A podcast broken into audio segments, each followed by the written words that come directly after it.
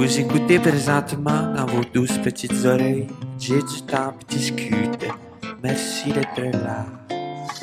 Ouais, c'est Jet Stop qui discute. Ouais, c'est Jet Stop qui discute. Ouais, c'est Jet Stop qui discute. Ouais, c'est Jet Stop qui discute. Yeah, yeah. Ça fait combien de temps qu'on s'est vu? Ça fait des années. Puis je pense que la dernière fois, c'est quand tu es venu courir Oui! avec. euh, En fait, non, tu vois, euh, je viens de me rappeler, c'est euh, parce que tu avais traversé le Canada en 2014. Uh-huh. J'étais venu courir avec toi quand tu étais à Montréal, mais j'avais animé votre party Oui. d'arrivée. oui. Fait que c'est quelques mois après. Oui.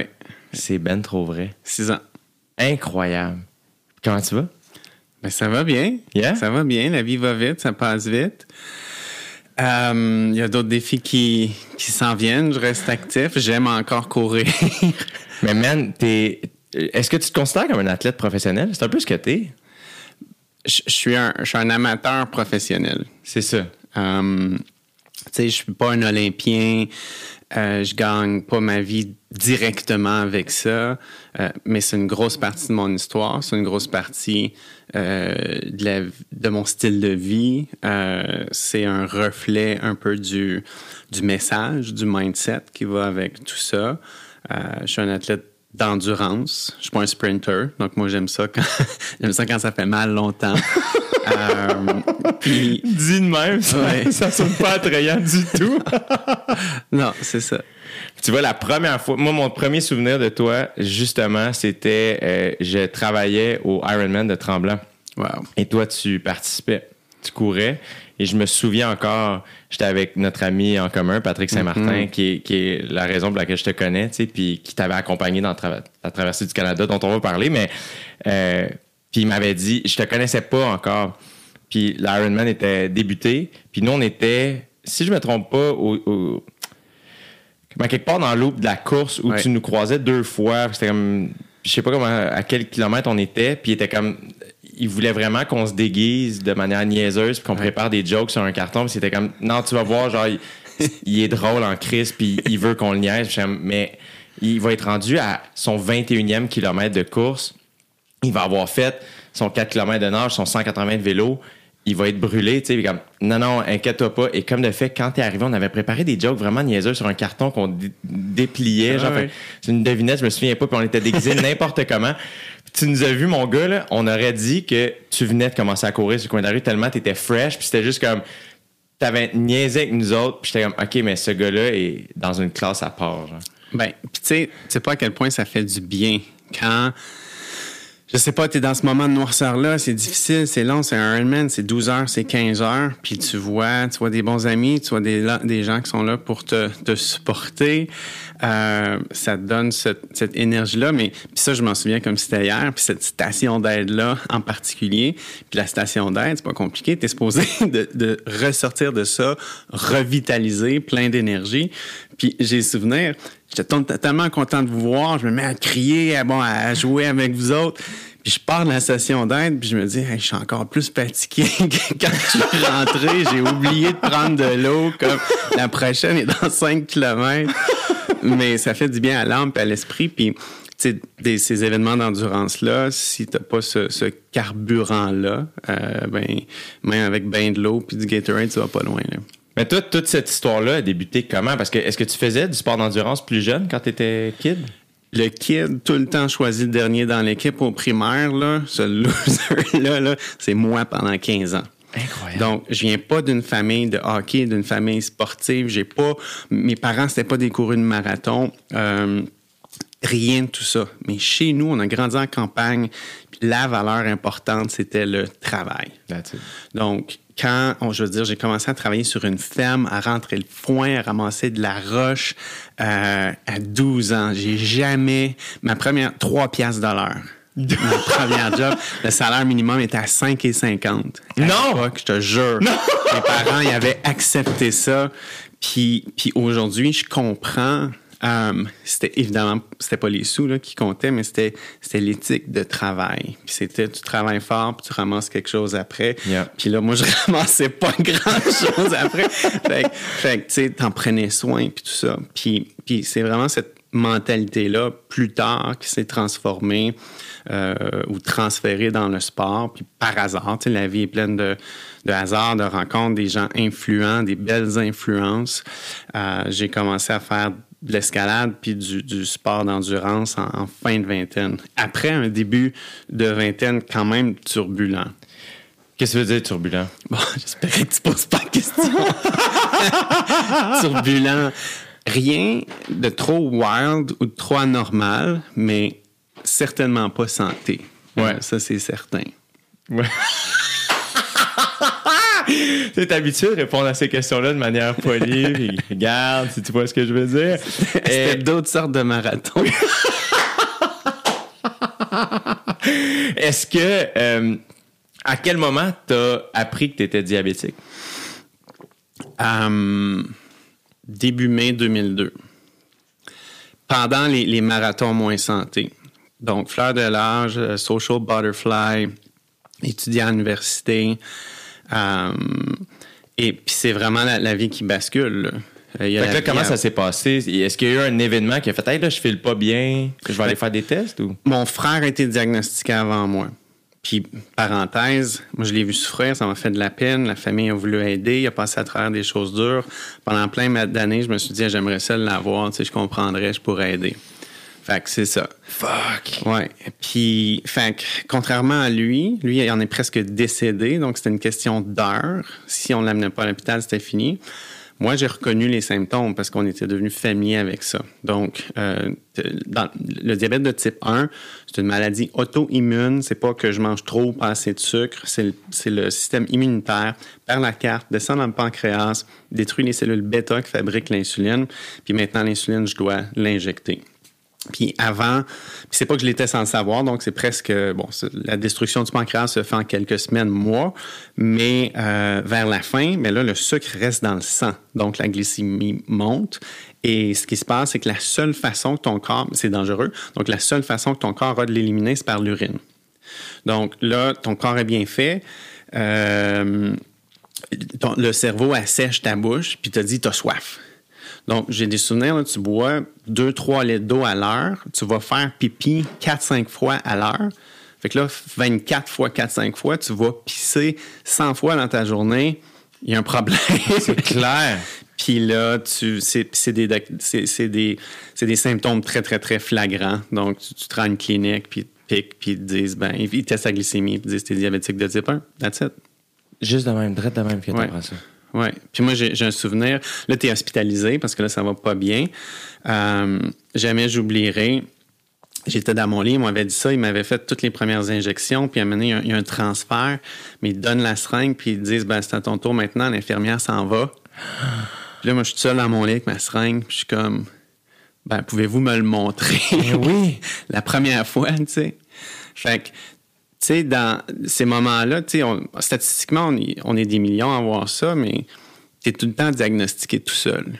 C'est ça. Puis ça, ce, ce, ce moment-là, ce point de bascule-là dans ta vie, euh, ça, ça, c'est sûr, ça laisse des traces. Puis là, tu as un choix à faire aussi. Comme le reste, comment je le vis. C'est vraiment correct de vivre une noirceur au début. Puis il faut pas. Moi, je il faut pas essayer de tout surmonter. Il y a des choses qui t'accueillent, puis tu danses avec, puis il faut que tu mastiques, puis il faut que tu vois ce qu'il y a à aller chercher là-dedans. Euh, mais tu as quand même, c'est ça, une décision à prendre à ce moment-là, puis je vais vivre comment avec ça. Puis toi, ça a été quoi cette décision-là? J'ai, ben écoute, euh, je pense que le parcours parle fort. J'ai dit, je veux, je veux continuer à faire ce que j'aime. Puis quand on me demande c'est quoi le meilleur conseil que j'ai à donner à un, jeune nouvellement diagnostiqué, une famille, ben c'est le conseil, c'est c'était quoi le dream avant, puis il n'y a rien qui a changé. Donc, concentre-toi là-dessus. Puis c'est sûr, si tu veux jouer dans la Ligue nationale, ben si you want it bad enough, ben tu vas faire ce qu'il faut pour prendre soin de ton diabète, pour bien te sentir, puis continuer à progresser. Puis mais c'est sûr, c'est une couche de complexité additionnelle gigantesque euh, dans, dans, nos vies. C'est clair. Puis toi, y a-tu eu un moment de noirceur? Oui. C'est clair. Oui, oui. Euh, puis il y, y, en a encore. Euh, quand j'en ai encore, sont courts. C'est une journée où mon, ma glycémie est moins contrôlée, moins bien contrôlée. Je suis tanné. Puis là, je suis comme tanné aujourd'hui. C'est pas des, des longs moments, puis c'est correct ça que ça arrive. Mais euh, euh, je sais pas, tu fais, tu fais ce qu'il faut pour passer à travers ça, puis Puis là, au début, euh, faut que tu te piques combien de fois par jour? Comment ça fonctionne? Ben, au, Parce- dé- au début, j'étais aujourd'hui, je porte une pompe à insuline. C'est ça. Euh, Qui fonctionne comment? Donc, la, pompe que j'utilise, c'est la euh, Tandem euh, T-Slim X2. Donc, ça, c'est branché sur moi 24 heures sur 24. Il y a la pompe injecte un, taux de base qu'on appelle, donc un petit flot constant d'insuline, euh, 24 heures sur 24, qui est programmé en fonction de mes besoins à moi. Puis à tous les repas, ben, je dis à la pompe, ben, donne-moi tant d'unités d'insuline en fonction de ce que je mange. Puis de l'autre côté, ben, il y a une petite sonde. Ça, c'est la lecture de glycémie en continu. Donc, euh, Dexcom G6. Et ce qui est magique, c'est ces deux trucs-là se parlent. Donc, ça, c'est quand j'ai. Puis là, tu as commencé à me demander, ben, c'est combien de piqûres au début? Au début, c'est quatre piqûres par jour minimum. Tu fais ça manuellement. Puis, puis aujourd'hui, 20 ans plus tard, ben, on a une technologie qui injecte, on a une technologie qui mesure. Ces deux technologies-là se parlent. Il y a un, un peu d'automation là-dedans. La pompe, la lecture de glycémie prévoit la glycémie dans 30 minutes, est capable de prendre des décisions pour moi, Wow. peut intervenir. Euh, donc, je suis encore diabétique, diabétique de type 1, mais le, le fardeau que ça représente est vraiment léger. Mais oui, c'est ça, c'est complètement différent. hein. Oui. C'est incroyable. Oui. Euh, Puis, est-ce que en 20 ans, tu as vu une différence aussi euh, au niveau des résultats? Est-ce que c'est. Est-ce qu'en gri- en guillemets, c'est moins grave avoir le diabète? Le diabète? Je pense que ben, c'est- pas moins grave, puis c'est une maladie sérieuse, mais les outils qu'il y a à notre disposition pour gérer la maladie à tous les jours ont, ont vraiment évolué, puis ça, ça fait une grande différence. C'est clair. Ah, C'est hot. Fait que là, t'as t'as reçu le diagnostic. Euh, c'est sûr que ça fait, je peux même pas m'imaginer. Mm. Et à quel moment t'as fait, OK, ben là, moi, je moi, je m'en vais à quelque part avec ça. Parce que là, dans, dans le milieu, je dis le milieu, c'est un peu weird. Je suis peut-être maladroit là, dans ma manière de poser des questions, mais dans le monde du diabète, t'es es une figure vraiment euh, respectée puis qui a repoussé certaines limites, j'imagine. Tu sais, moi, j'ai quand je suis allé courir avec toi, j'ai vu des kids pour qui tu étais quelqu'un en tabarnouche, là, tu sais. euh, mais il y a eu un point de départ avant que tu deviennes cette personne-là que tu continues d'incarner aujourd'hui. Puis ça a été quoi ce point de départ-là? Ben, c'est de vouloir aider, puis de vouloir avoir un impact. Puis moi, rapidement, j'ai décidé que je voulais faire quelque chose avec ça. Mais rapidement, je me suis rendu compte que tu as beaucoup de, gens puis de familles qui vivent avec ça, qui vivaient des, des moments difficiles, qui arrêtaient de vivre, qui arrêtaient d'être, qui arrêtaient de rêver, euh, puis qui voyaient cette condition-là comme une, une réelle limite. Puis ça, c'était pas vraiment correct avec moi. Fait tout ce que je voulais faire, tu sais, puis les, les premières fois que, que je parlais en public, c'était dans un camp de vacances. J'étais assis à terre en culotte courte avec euh, 12 jeunes diabétiques euh, au camp Trois Saumons, tu sais. Puis le message était bien simple. C'était comme « Dream big, continue de faire ce que t'aimes, puis tu peux faire tout ce que tu veux, là. » Fait que c'est vraiment, c'est vraiment ça qui a, qui, a, qui a un peu lancé tout ce que je voulais faire. Puis je voulais pas juste le dire. Tu sais, je voulais le montrer. Puis c'est pas tout le monde qui va faire euh, l'ascension du Mont Everest, mais moi, ce que je voulais montrer, c'est comme si ça, ça se peut, là, mais tout se peut. Donc, toi, c'est quoi ton affaire? Ben, fonce. Mais il y a quand même, tu as eu ton diagnostic en mai 2002. Oui. Tu as monté l'Everest en 2008. Oui. Il y a juste six ans, là, de différence. Tu sais, comme, c'est fucked up. Ben, c'est que je voulais le faire avant. Puis, puis ça, c'est une super belle conversation. C'est que je voulais faire l'ascension du Mont Everest avant. C'était un rêve de petit gars. Puis c'était un. bon. Puis, mais, mais, puis c'est hot la vie des fois parce que, tu sais, début de vingtaine, je te jure, là, je mentirais si je disais qu'il n'y avait pas une petite gloire un peu attirante dans le Mont Everest pour un jeune homme de 20 ans avec peu de maturité. Donc, il y avait un peu d'ego dans le rêve. Je suis super à l'aise de le dire. Puis là, tu as ce diagnostic-là qui change tout. Je t'en parle, j'ai la chair de poule. Euh, comme, c'est plus juste pour toi. C'est, l'important, c'est ce que ça va vouloir dire, cette affaire-là. C'est pour ça que j'ai, de la gratitude envers cet événement-là. Parce que c'est venu donner un sens à quelque chose que je voulais déjà faire. Puis pour toute la suite du parcours, ça a été ça le carburant. C'est malade. Ta préparation pour l'Everest, ça a été quoi? Parce que le, il faut que tu te prépares à faire ça. là. Idéalement, c'est ça. Euh, J'habitais à Vancouver à l'époque. C'était un paradis euh, pour se préparer. faut que tu sois prêt, si on pourrait en parler pendant des heures, il faut que tu sois prêt techniquement, il faut que tu sois prêt physiquement, il faut que tu sois prêt psychologiquement. Euh, fait qu'on grimpait localement. J'ai grimpé avec une équipe, avec la même avec laquelle je faisais le Mont Everest. À toutes les années, j'essayais de monter l'altitude à laquelle j'allais goûter, voir comment le corps euh, réagissait. On a grimpé ensemble. Euh, j'ai grimpé au Tibet, j'ai grimpé euh, au Kyrgyzstan. On allait faire des tests. Puis, pour, à un moment donné, arriver à un point où l'équipe s'est dit, je pense qu'on est prêt, je pense qu'on a une shot, puis euh, on y va. Puis quand, dans la préparation, y y avait-tu un médecin avec toi qui te suivait? Comment, comment toi, tu te préparais à ça personnellement avec ta condition? Oui, ben, médecin vraiment impliqué, passionné, euh, puis qui, comprenait l'intention aussi. Des médecins qui ont dit, moi, je touche pas à ça, il y a trop de responsabilités. Si tu reviens pas, si je me fais poursuivre, ben ça, j'en- j'en ai rencontré, puis clairement, j'ai pas voulu travailler avec ces gens-là. Euh, euh, je me souviens, je veux dire, l'année avant l'Everest, j'étais au Tibet, puis on n'avait pas atteint le sommet, mais je faisais plein de tests. Je voulais tester les flacons d'insuline en altitude, voir si ça allait euh, être assez solide. Je voulais euh, tester mes systèmes parce que l'insuline, c'est bon température pièce 30 jours. Donc, si ça gèle, ça marche plus. Puis si c'est pas réfrigéré pour plus de 30 jours, ben ça marche plus. Puis l'ascension du Mont Everest, c'est deux mois, puis t'es parti trois mois. Il n'y a pas de frigidaire là, au camp de base. Fait qu'imagine la logistique pour le stockage puis l'entreposage de l'insuline pour les garder dans les bonnes conditions. T'es mieux pas te tromper parce que ça te garde en vie. Donc, tout ça, ça pris, c'est ça qui a pris des années à planifier comme logistique pour arriver à un point où l'équipe était confortable. Euh, je me souviens d'arriver au camp de base puis de me dire, honnêtement, je n'atteins pas le sommet à cause que je suis pas bon, à cause qu'il n'y a pas de météo. Je suis correct avec ça. Mais je voulais pas que le diabète soit la raison pour laquelle je n'atteigne pas le sommet. C'est spécialement là-dessus que j'ai passé des années là, à arriver avec un plan blindé. Puis honnêtement, j'étais vraiment en confiance quand on est arrivé au camp de base. Comment vous avez réussi à faire tout ça fonctionner? Écoute, plein de, de- solutions, de contingences, de planification des pires scénarios. euh, de, puis il y a- un aspect de. Tu sais, un risque de déception pour l'ego, il y a un risque de déception pour toi. Fait que, tu sais, on disait, ben s'il y a ça qui se passe, qu'est-ce qu'on fait? Euh, si ça va mal, ça prend combien de temps amener de l'insuline au camp de base ou ça prend combien de temps me sortir de là? Euh, il y avait, écoute, j'avais, je suis parti là avec deux pompes, avec euh, de l'insuline pour des années. Euh, L'affaire ici, c'est que tu beau avoir un magnum d'insuline.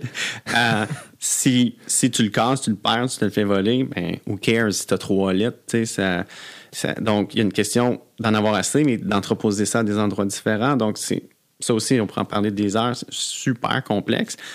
Puis là, tu t'en vas faire l'ascension du Mont Everest, là. Donc, as d'autres affaires aussi à penser là, Mais que, c'est clair. que- que ton diabète. Fait que ça, c'est énormément de travail, mais ça se peut, puis c'est ça le message. T'avais-tu peur? Hum, oui, je pense que ça a aidé que j'avais 28 ans, puis un petit peu plus. euh, je sais pas, tu vois, les années passent, puis tu te rends compte. Je sais pas, je regarde en arrière, puis. Tu sais, je me souviens faire le hug à ma mère là, en partant. Parce que quand tu pars, tu euh, t'en vas faire l'ascension du Mont Everest. Là. Fait que t'es à l'aéroport, il y a des amis, les bons sont là, puis la famille. Fait là, tu hugs tout le monde avant de partir. Trust me, peu importe l'âge que t'as, ta mère, c'est la dernière. Puis là, moi, je m'en souviens, tu le vois dans ses yeux, là. Elle, elle sait vraiment, OK, il y a une chance. Puis, puis ça m'a fait quelque chose à l'époque, mais là, je- comme presque 15 ans plus tard, là, euh, puis moi, j'ai eu 39 ans euh, trois fois en ligne à date. Là. Donc, j'arrive à un point où c'est comme je réalise ce que je leur ai fait vivre, puis je réalise que je comprenais pas. Je comprenais pas tant ce qu'ils vivaient. Euh, fait que oui, j'avais peur, mais il y avait tellement un désir de réussir aussi. Euh, peut-être que j'étais un peu clueless. Peut-être que tu avais besoin d'être comme ça aussi pour pouvoir faire ça. Ça se peut. Euh, ta préparation, euh, quand tu dis qu'il y avait un côté technique, physique, mental, euh, comment tu préparais chaque étape? Un pas à la fois, avec de la constance, en fait, toujours un petit peu. Technique, mais il faut que tu grimpes, il faut que tu apprennes, il faut que tu développes, il faut que tu sois bien coaché, il faut que tu aies une bonne équipe, des bons coéquipiers. Fait que tu grimpais combien de jours par année? Toutes les années, il y avait un gros voyage en haute altitude. Puis après ça, c'était localement à Vancouver. OK. Ensuite de ça, ben, physiquement, ben, d'être en forme, de, de- de prendre soin de toi. Comment tu faisais ça? À l'époque, je- j'étais pas dans le mode course. Fait que, tu sais, j'étais bien euh, hiking puis tout ça. Fait que tu sors des longues journées avec le gros sac. Puis, puis c'est un peu ça l'Everest. L'Everest, c'est pas, pas obligé de faire un, un 5 km en 20 minutes, là. Mais c'est de l'endurance. Puis c'est d'être capable d'endurer des, de passer à travers des journées de 15 heures de, de- de marche ou quelque chose comme ça.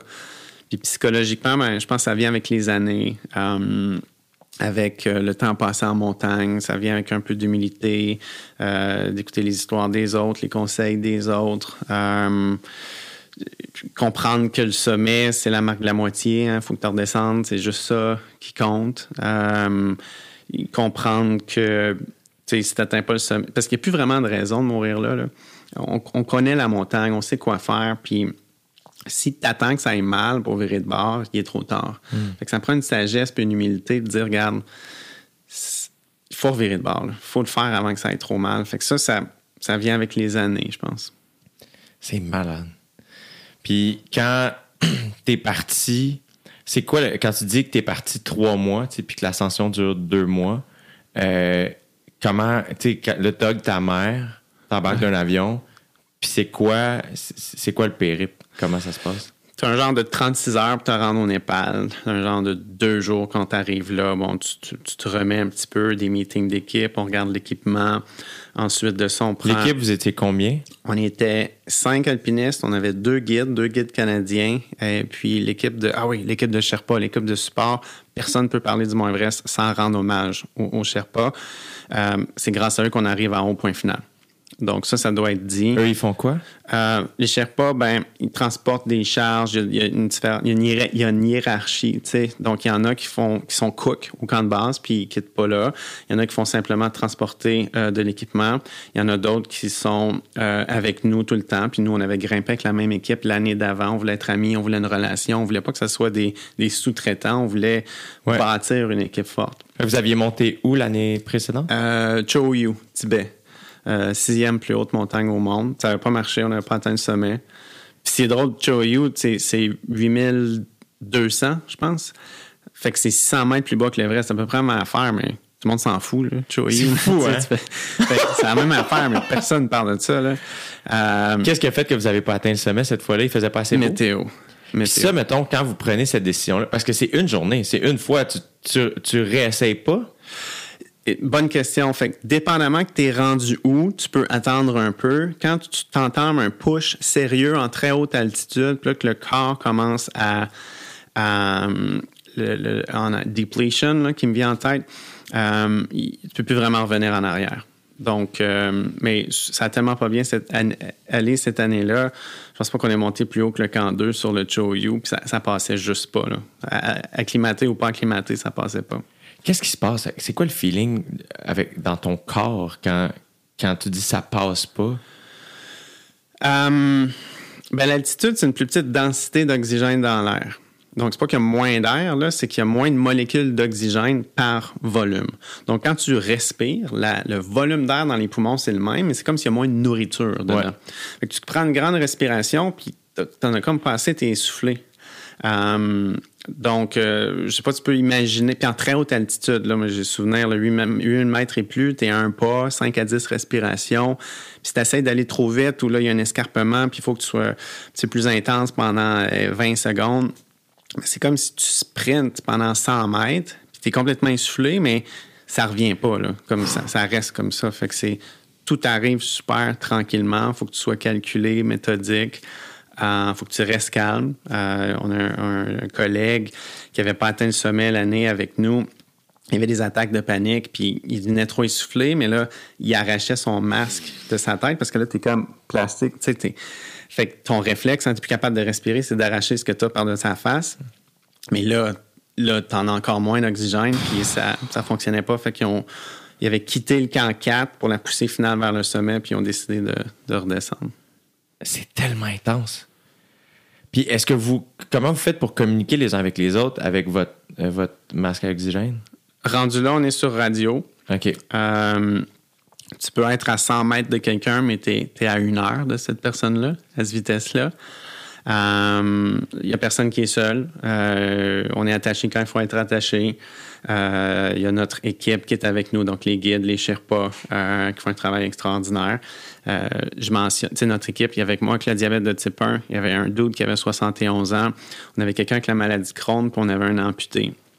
Donc, on avait une équipe complètement unique, particulière. Wow! Euh, puis, puis qui de l'extérieur avait de l'air, tu sais, euh, quand même, il y avait des questions, là, mais tu sais, imagine cette équipe-là, comment qu'à l'entraînement, tu sais, il faut communiquer, il faut s'aider, il faut briller quand c'est le temps de briller, il faut demander de l'aide quand c'est le temps de demander de l'aide. On était rassemblés, tu sais, pas tant autour du sommet, mais plus comme une mission, un message. Puis ça, je pense que ça nous a aidé beaucoup. Euh, fait que, fait que c'est ça, parenthèse sur l'équipe, mais on communique par, euh, par, par radio à ce point-là. C'est malade. Puis là, quand, vous, quand la décision est prise, hey, on se rendra pas au sommet, on vire de bord, puis c'est ça qui se passe aujourd'hui, puis tout ça, entre gros guillemets, pour ça, malgré le fait que, ultimement, vous, vous, avez monté une grande partie de la montagne. Quand vous revenez au camp, c'est quoi la vibe? Um, c'est quand même bon. Puis si la vibe est bonne, tu vois que tu as, une bonne équipe. Donc, moi, j'ai pas eu à prendre cette décision cette décision-là sur vrai. J'ai été super chanceux. J'ai eu la chance de, voir la vue d'en haut, d'atteindre le sommet. Mais si tu es fâché de ne pas avoir atteint le sommet, c'est pas bon signe. C'est vraiment pas bon signe, surtout à l'entraînement. Euh, c'est signe que, tu sais, faut que tu aimes le processus. faut que tu aimes être en montagne faut que tu aimes revenir de la montagne. tu sais, c'est comme euh, si tu es fâché de ne pas avoir atteint le sommet, tu te concentres pas sur les bonnes affaires. Puis ça, c'est des comportements qui sont, euh, à, mon, à mes yeux, c'est des red flags, c'est dangereux. Quelqu'un qui est tout le temps fâché de ne pas avoir atteint le sommet, pas tant sûr, j'ai le goût de grimper avec. Est-ce que tu as toujours été comme ça ou tu as appris ça à force de le faire, de, de, d'un peu euh, éteindre l'orgueil, tasser l'ego, puis trust the process? Ah, c'est complètement acquis. C'est, j'avais pas cette sagesse-là là, en début de vingtaine. Non, non. C'est acquis, puis ça vient de bonnes influences. Puis je pense, j'ai pas d'enfant, mais je pense, euh, c'est la chose à faire. C'est juste entourer soi, puis ses enfants, puis de bonnes influences, puis de, de, gens qui sont sages, de gens qui ont, ont, vu plus que nous autres, puis qui, de gens qui nous inspirent, puis tout ça. Fait que non, tout ça, c'est acquis. Puis c'est, puis je suis comme juste au début de mon processus, là. Tu le sais, plus on vieillit, plus tu te rends compte qu'on sait rien, là. Fait ouais. puis, puis tu prends cette, ce plaisir-là à apprendre, ce, ce plaisir-là à rien savoir, ce plaisir à être ouvert, ce plaisir à vouloir écouter, euh, puis, puis, puis, puis, puis communiquer avec l'autre. C'est malade. C'est tellement euh, des expériences qui ont dû t'apprendre humainement. Tu sais, dans le sens, évidemment que physiquement, euh, les photos sont impressionnantes, les souvenirs sont grandioses, mais après ça, au quotidien, c'est des apprentissages qui sont grandioses. Tu sais, de, de faire, hey, j'ai. Techniquement, de, de, de, voir quelque chose qu'on pourrait percevoir comme une défaite, comme Hey, on s'est pas rendu au sommet, en gros guillemets, de le voir comme Hey, non, non, nous autres, le, le process est plus. Le but, c'est plus loin que le sommet. Mm-hmm. C'est d'envoyer un message, c'est de repousser les limites, c'est de faire croire à des gens qui pensent qu'ils peuvent pas atteindre leur but, qu'au contraire, ils peuvent le faire. C'est tellement plus grand que c'est extraordinaire. Puis rendu à l'Everest, euh, donc là, ce que je t'avais coupé au départ, mais là, bon, euh, deux jours, il y a des meetings avec l'équipe et tout ça. Euh, et là, à quel moment, là, vous êtes au, au complètement au, au, bas de l'Everest à ce moment-là? Non, c'est ça. C'est pas toi qui me coupe, c'est moi qui parle en 10 000 J'adore ça, j'adore ça. non, ben on part, bon, quand l'équipe est prête, on part de Katmandou. C'est, ah, puis ça, c'est il faut que les gens regardent ça. C'est le vol le plus dangereux ou le plus euh, intéressant au monde, là, de Katmandou euh, jusqu'à Lukla. L'aéroport de Lukla, imagine-toi une montagne au Népal.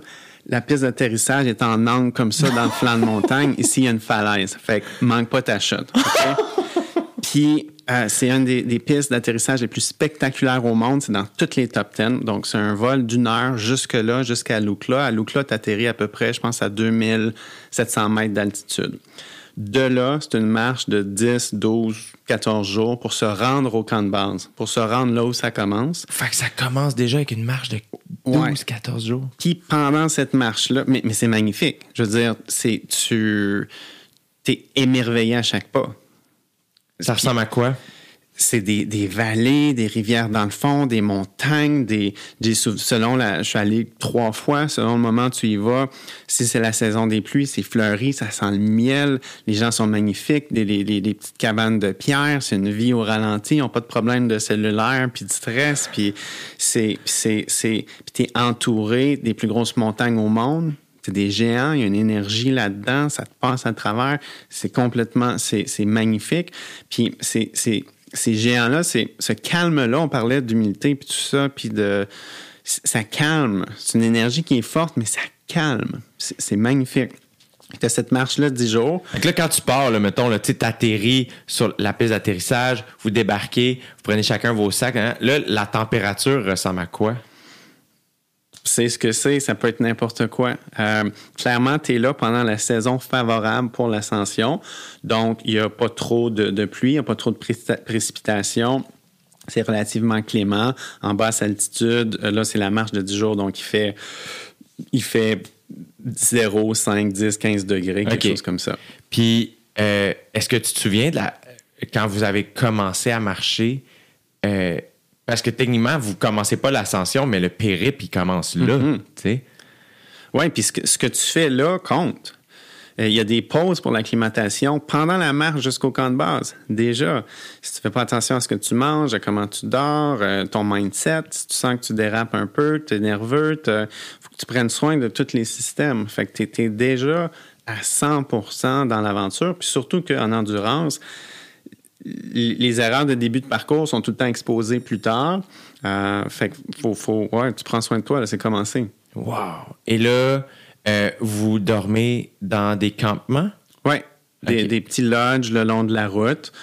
Euh, et puis, quand tu arrives au camp de base, ben là, tu es, dans ta tente pour le reste de, de l'expédition. Puis là, y a-tu beaucoup de monde? Ça varie. Donc, évidemment, tu as beaucoup de monde sur le sentier pour se rendre jusqu'au camp de base parce que c'est la, saison qui, est- favorable. tu as beaucoup de curieux qui viennent voir au camp de base. Bon, des gens qui vont grimper jusqu'en haut. Euh, au camp de base, ben, ça varie selon les années, mais tu as à peu près euh, 100, 150 tentatives par année. Il n'y a pas eu beaucoup de succès dans les dernières années pour plein de raisons. Euh, mais euh, il y a un peu de monde. Puis le camp de base, ça ressemble à quoi? C'est pas un camping ou un, tu sais, c'est, un champ de pierre, c'est un glacier. Ta tente est placée sur la glace, tu la, tu la retravailles à chaque 10 jours parce que ça a fondu puis ça a travaillé. Euh, fait que c'est, c'est pas, euh, t'es, dans un genre d'inconfort constant. C'est une des choses qui est difficile sur l'Everest, c'est que l'Everest, c'est, ou, la haute montagne en général, c'est pas comme la- la- l'escalade de parois qui est plus comme un, un sprint. Tu passes beaucoup de temps à attendre. Euh, tu grimpes pas tous les jours, tu n'es pas dans, dans cette, cette, euh, cet état de sprint-là. Tu attends la bonne météo, tu attends d'être acclimaté, tu es tout le temps en train d'attendre, dans le fond. Mais tu es tout le temps un peu exposé puis un peu inconfortable. Puis ça, c'est un des aspects du défi. Mais toi, visiblement, l'inconfort, t'es rendu confortable là-dedans. là? Puis pas dans, dans un esprit sadomaso, tu sais, comme... Je, je trouve ça le fun. Je, je- c'est sûr, j'aime ça, un feu de foyer, un verre de, de, de, de- de vin rouge avec ma blonde, là. Ça, ça, c'est parfait aussi, là. Mais euh, j'aime ça, tu sais, parce que j'ai l'impression de faire quelque chose, j'ai l'impression d'être en vie, j'ai l'impression d'apprendre quelque chose, j'ai l'impression... Tu sais, puis c'est tous les bons souvenirs, puis ce qui sort de ça, tu sais, clairement, tu t'en rappelles. hein. Donc, c'est le fun. Et là, euh, quand tu t'acclimates, c'est combien de temps qu'il faut que t'attendes? Comment ça fonctionne? Euh, dans le fond, c'est le corps qui se met à produire plus de globules rouges, puis bon, il va être plus efficace en haute altitude. C'est des pauses de 2-3 jours. Euh, ce qu'il y a à savoir aussi, c'est une fois que ça s'est fait au camp de base, tu montes au prochain camp, tu passes un peu de temps là, mais tu redescends jusqu'au camp de base. Donc, l'ascension de n'importe quelle montagne qui fait à peu près 7000 mètres et plus, c'est pas une ascension graduelle vers le haut. Ce qu'il faut faire, c'est monter, descendre, monter, descendre, monter, descendre, faire ça plusieurs fois. Fait que ça aussi, c'est drainant. Fait que tu montes euh, trois fois la montagne. Ouais. C'est incroyable. Euh, fait que là, euh, entre le camp de base puis le deuxième camp, c'est quoi la, la différence d'altitude? camp de base est à peu près à 5100, 5300. Camp 1 est à peu près à 6100. OK. Donc, tu as un dénivelé d'à peu près 1000 mètres. Et là, ça, c'est combien de temps d'ascension? Ça, c'est un 10-12 heures. Surtout du camp de base au camp 1, c'est la chute de glace Kumbu. Tu as des glaciers, tu sais, dans un. Il faut que je t'envoie des photos. Tu es dans un environnement, C'est juste des glaciers gros comme ta maison, des grosses crevasses, puis tu es entouré là-dedans. tu es gros comme ça tu traverses ça, il y a les échelles, puis tout ça. Um, fait que ça, c'est vraiment une partie vraiment euh, inspirante, intimidante. Euh, tous les mots que tu veux mettre là, sont, bons. Euh, c'est demandant, ça peut être périlleux. Est-ce que c'est plus une marche au début ou c'est tu grimpes beaucoup?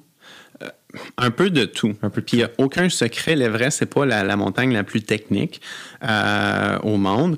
Dans la chute de glace, ben, tu as de la traversée de, la traversée de, euh, crevasses, une coupe de mur. Euh, c'est loin d'être simple. ensuite de ça, du camp 1 au camp 2, c'est une grande marche parce qu'on monte pas beaucoup en altitude, mais tu traverses un champ de crevasses. Donc, puis les crevasses, tu sais, le défi, c'est quand ils sont remplis de neige sont, sont cachés. Sans ça, la crevasse est exposée, tu tombes dedans, c'est de la sélection naturelle. Mais c'est de naviguer correctement avec ton équipe, bien attaché. si les crevasses sont dans ce sens-là, ben, on, navigue comme ça. Bon, tu Puis là, vous êtes attachés. Oui, l'un à l'autre. Oh my God. Ouais, c'est hâte, ça. D'avoir confiance profondément en l'autre. Oui. Puis de. Tu sais, c'est comme si tu fais pas tout ce qu'il faut pour que les autres réussissent, ça aussi, c'est une belle leçon. Tu, tu vas nulle part t'attacher là, à ces gens-là. Euh, fait que, euh, il y a tout ça. Euh, puis là, en haute montagne, c'est un petit peu plus technique. Puis quand vous redescendez, tu sais, mettons, quand tu dis c'est une ascension de 10-12 heures, ça, ça comporte monter-descendre entre les deux camps? Non, c'est 10-12 heures pour se rendre là. Tu passes 2-3 jours là, puis là, tu redescends. La descente, est-tu plus rapide? Euh, la descente est un petit peu plus rapide. Oui, mais tu, euh, tu restes sur tes gardes quand même. Ça, c'est certain. Là, c'est quoi que ta machine ah, ça bip, hein? Ben oui, mais c'est dérangé. Mais non, mais c'est fascinant. c'est la pompe insuline qui envoie une alerte euh, et c'est la glycémie qui a glissé un peu trop haut. Puis là, la, pompe va me donner un petit peu d'insuline puis tout va se réparer. C'est fucked up. Normalement, est-ce que, avant que tu aies cette machine-là, est-ce qu'il aurait fallu que tu prennes une collation? C'est à ce moment-là qu'il faut que tu bois un jus, quelque chose? La euh, bonne question. Fait que là, la glycémie est trop haute. Fait que ça prend de l'insuline pour la faire redescendre. OK, c'est ça. Si je mange, elle va continuer de monter. OK, c'est ça, c'est ça, c'est ça. Ouais. Ouais.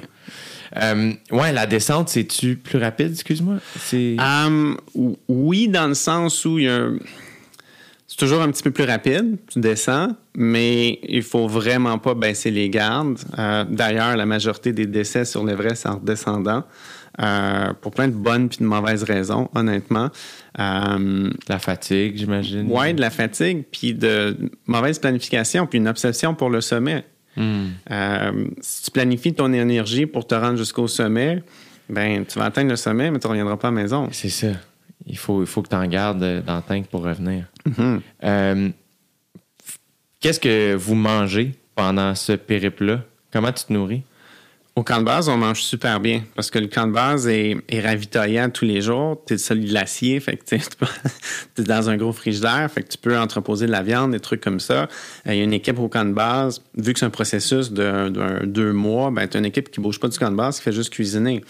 Donc, euh, on mange bien. Euh, plus haut en altitude, ben là, c'est les, rations qu'on fait réchauffer. On ajoute de l'eau, c'est plein de calories. Tu t'apportes un petit peu de comfort food, tes, tes bars, tes trucs comme ça. d'un point de vue diabète, euh, c'est important que j'aille ce qu'il faut euh, aussi.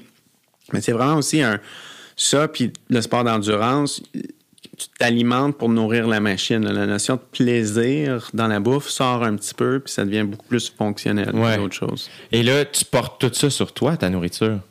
Euh, pas tout le temps. Puis là, je reviens à mon hommage au, au Sherpa. OK, c'est ça. Euh, donc, le, le, le camp de base est, est- est ravitaillé. En altitude, ben oui, on en transporte euh, une partie. Là, je veux dire, on, travaille Ouais, aussi. ouais, ouais. Euh, mais euh, il y, a des- il y a des Sherpas qui travaillent pour aller porter de la nourriture en haut, puis ils reviennent en bas. OK. Il y Ouais. a des gens que c'est ça leur job. Oui, oui, oui. Puis il faut que ça soit dit et redit. Puis je te jure, de la misère à prendre des fleurs des fois pour. pour euh, tu sais, je suis fier, j'ai travaillé fort, puis, puis je l'ai fait avec une, une- une maladie complexe. Puis je pense qu'on l'a bien fait aussi. Tu sais, on a- on s'est pas fait monter en haut, on s'est entraîné en équipe pendant des années. Bon, on a tout fait ce qu'il fallait. Euh, mais il reste que sans le travail de ces gens-là, tu peux pas, tu peux pas y arriver. là. Ben oui, c'est clair. Et là, une fois, mettons, c'est toujours dans. Est-ce que vous vous nourrissez des fois pendant l'ascension? J'imagine que oui. Ouais. Est-ce que vous arrêtez pour faire un. Comme quand tu dis chauffer, c'est une petite, une petite tank à gaz que vous avez? Oui, oui, oui. Le truc que tu utilises en, en, en- en camping, là. Tu fais fondre ta, ta, ta neige, ta glace, tu fais de l'eau avec ça, tu fais bouillir un petit peu, tu t'ajoutes ça dans ton sac, puis tu mélanges ça, puis ça, c'est un peu de la bouffe d'astronaute. là. Puis là, il fait-tu froid, mettons? Quand tu te nourris, t'enlèves euh, ta- la protection au visage? Oui, ça, c'est un autre bon souvenir. C'était au camp, au camp 4, là, quand tu es sur l'oxygène, tu es en très haute altitude, tu es à 25 000 pieds.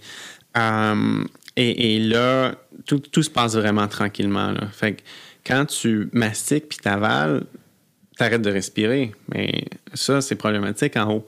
Fait que j'ai des souvenirs, tu es un petit bonhomme dans ta tente, tu tiens ton masque dans ta main, puis là, tu l'enlèves pour mettre une cuillère en bouche, tu remets le masque, tu mastiques, puis après ça, tu es essoufflé. Là, tu as une bouchée de prix.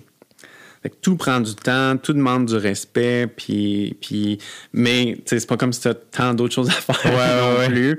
Ça fait partie de l'expérience, pour ça que tu es là. Puis Puis là, est-ce que vous êtes chacun dans votre tente? Ou vous co-chambrez, Anne? ouais, Euh, on est habituellement deux partantes. OK. Deux partantes pour avoir moins de matériel Ouais. à monter puis tout ça. Puis euh, quand vous arrivez au camp 4, est-ce qu'il y a d'autres personnes qui sont là? Ouais. Par contre, il y a beaucoup moins de monde qu'au camp de base parce qu'il y a une sélection euh, qui s'est faite. C'est pas tout le monde qui réussit à se rendre au camp 4.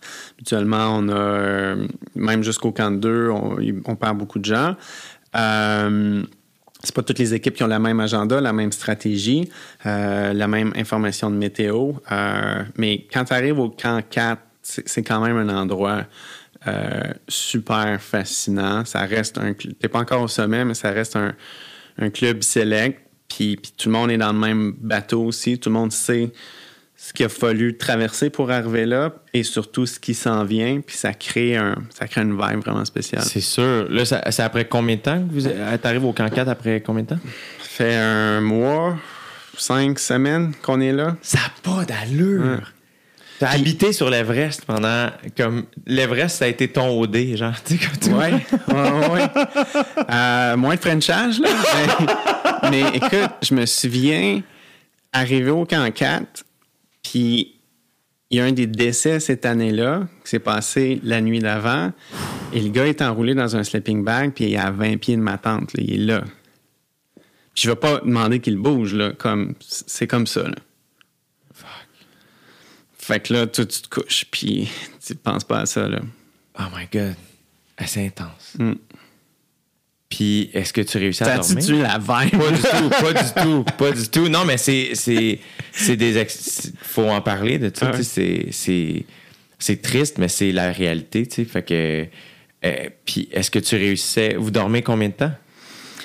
Euh, honnêtement, je pense que j'ai eu des, mes meilleures nuits à vie. Là, tu sais, tu dors, tu dors, euh, euh, as l'esprit reposé, tu es heureux, tu fais, ce, que- tu fais ce que tu veux faire. Euh, tu travailles fort le jour, fait que, ça dort bien. Euh, c'est pas vrai que tu es stressé au point d'en shaker puis nerveux puis avoir la chienne. Si, t'es comme ça, là, ça, ça passe, ça marche pas, ça marchera pas. Tu vas être dangereux pour toi et pour tout le monde. Fait puis, la préparation mentale dont on parlait tout à l'heure, c'est un peu ça qui se passe avec les années. Tu arrives à un point où tu peux être calme de ces environnements-là. Ça te permet de mieux exécuter. Euh, puis, puis tu dors quand même bien. Euh, le décor ressemble à quoi? Tu sais, quand le soleil, quand le soleil se lève, le- le- les heures d'ensoleillement, c'est-tu long? La nuit, est-ce que c'est plus dark? Euh, non, ça, se ressemble selon la, ici, tu sais, selon la période de l'année où tu es. la poussée finale vers le sommet se fait le soir. Donc, on part du camp, ça aussi, c'est surreal. Tu pars du camp 4, 8 heures le soir, fait complètement noir. Un pas 5 à 10 respirations. Les boys en contact radio, ton masque à oxygène, tu as le bruit du, régulateur. Puis là, t'es comme t'es sur la lune. Tu sais, puis on parle de- de- d'ensoleillement puis de lever de soleil, puis ça doit être magnifique. Lever de lune sur le mont Everest qui sort dans l'horizon rouge. C'est comme un coucher ou un lever de soleil. Complètement fascinant. Puis là, ben, tu, tu penses juste au prochain pas. Puis tu scannes tous tes systèmes, puis je peux te faire un autre pas. Parfait, tout va bien. Fait que ce, ce paysage-là, là, l'environnement, il est, il est aussi épeurant que, que stimulant, puis, puis ça te remplit, puis tu as un travail à faire, mais je pense que c'est important aussi de prendre deux secondes pour regarder ce qui t'entoure, puis t'en rappeler, puis l'emmagasiner, parce que c'est c'est une chance d'être là. Est-ce qu'il ventait? Est-ce que c'était. Ça ressemblait à quoi la température le soir où vous, vous êtes monté? On été chanceux. Euh, T'as beau être le meilleur alpiniste au monde, c'est certainement pas mon cas. C'est la montagne qui décide si ça passe, si tu es invité en haut. Euh, et, et, et pas trop de vent, pas trop de grand froid, je veux dire, il fait pas chaud. là. T'as l'habit, une pièce, tu sais, puis tout ça. Euh, mais c'est quand même, euh, entre guillemets, euh, Confortable. confortable. Et là, vous partez à 8 heures le soir. Et là, il faut savoir que ça fait euh, six tu sais, six semaines, 5-6 semaines que vous êtes là. Euh, là, il y a pas, t'écoutes pas de musique, il n'y a pas, tu, y a pas de lecture. Tu es avec tes camarades, ton équipe. Euh, vous échangez quand vous avez l'énergie pour le faire, mais en ascension, ça jase pas fort fort, j'imagine. Fait que ça doit être un peu méditatif. Totalement. Totalement. Tu es avec toi, tu es avec le pas, tu es avec chaque pas, le craquement, t'es- tu, tu- tu- on parle de, de- de pleine conscience, puis de moment présent, c'est c'est exactement ça. Là. Euh, Ben oui, il n'y a pas de téléphone cellulaire. Il y a un téléphone satellite, j'imagine, pour l'équipe, puis c'est tout. Qui est en bas. Tu sais, pas ça avec toi là, dans, dans ces derniers moments-là. Euh, Fait que t'es vraiment, c'est juste une expérience humaine. Ouais. Puis t'es loin de ta mère, là.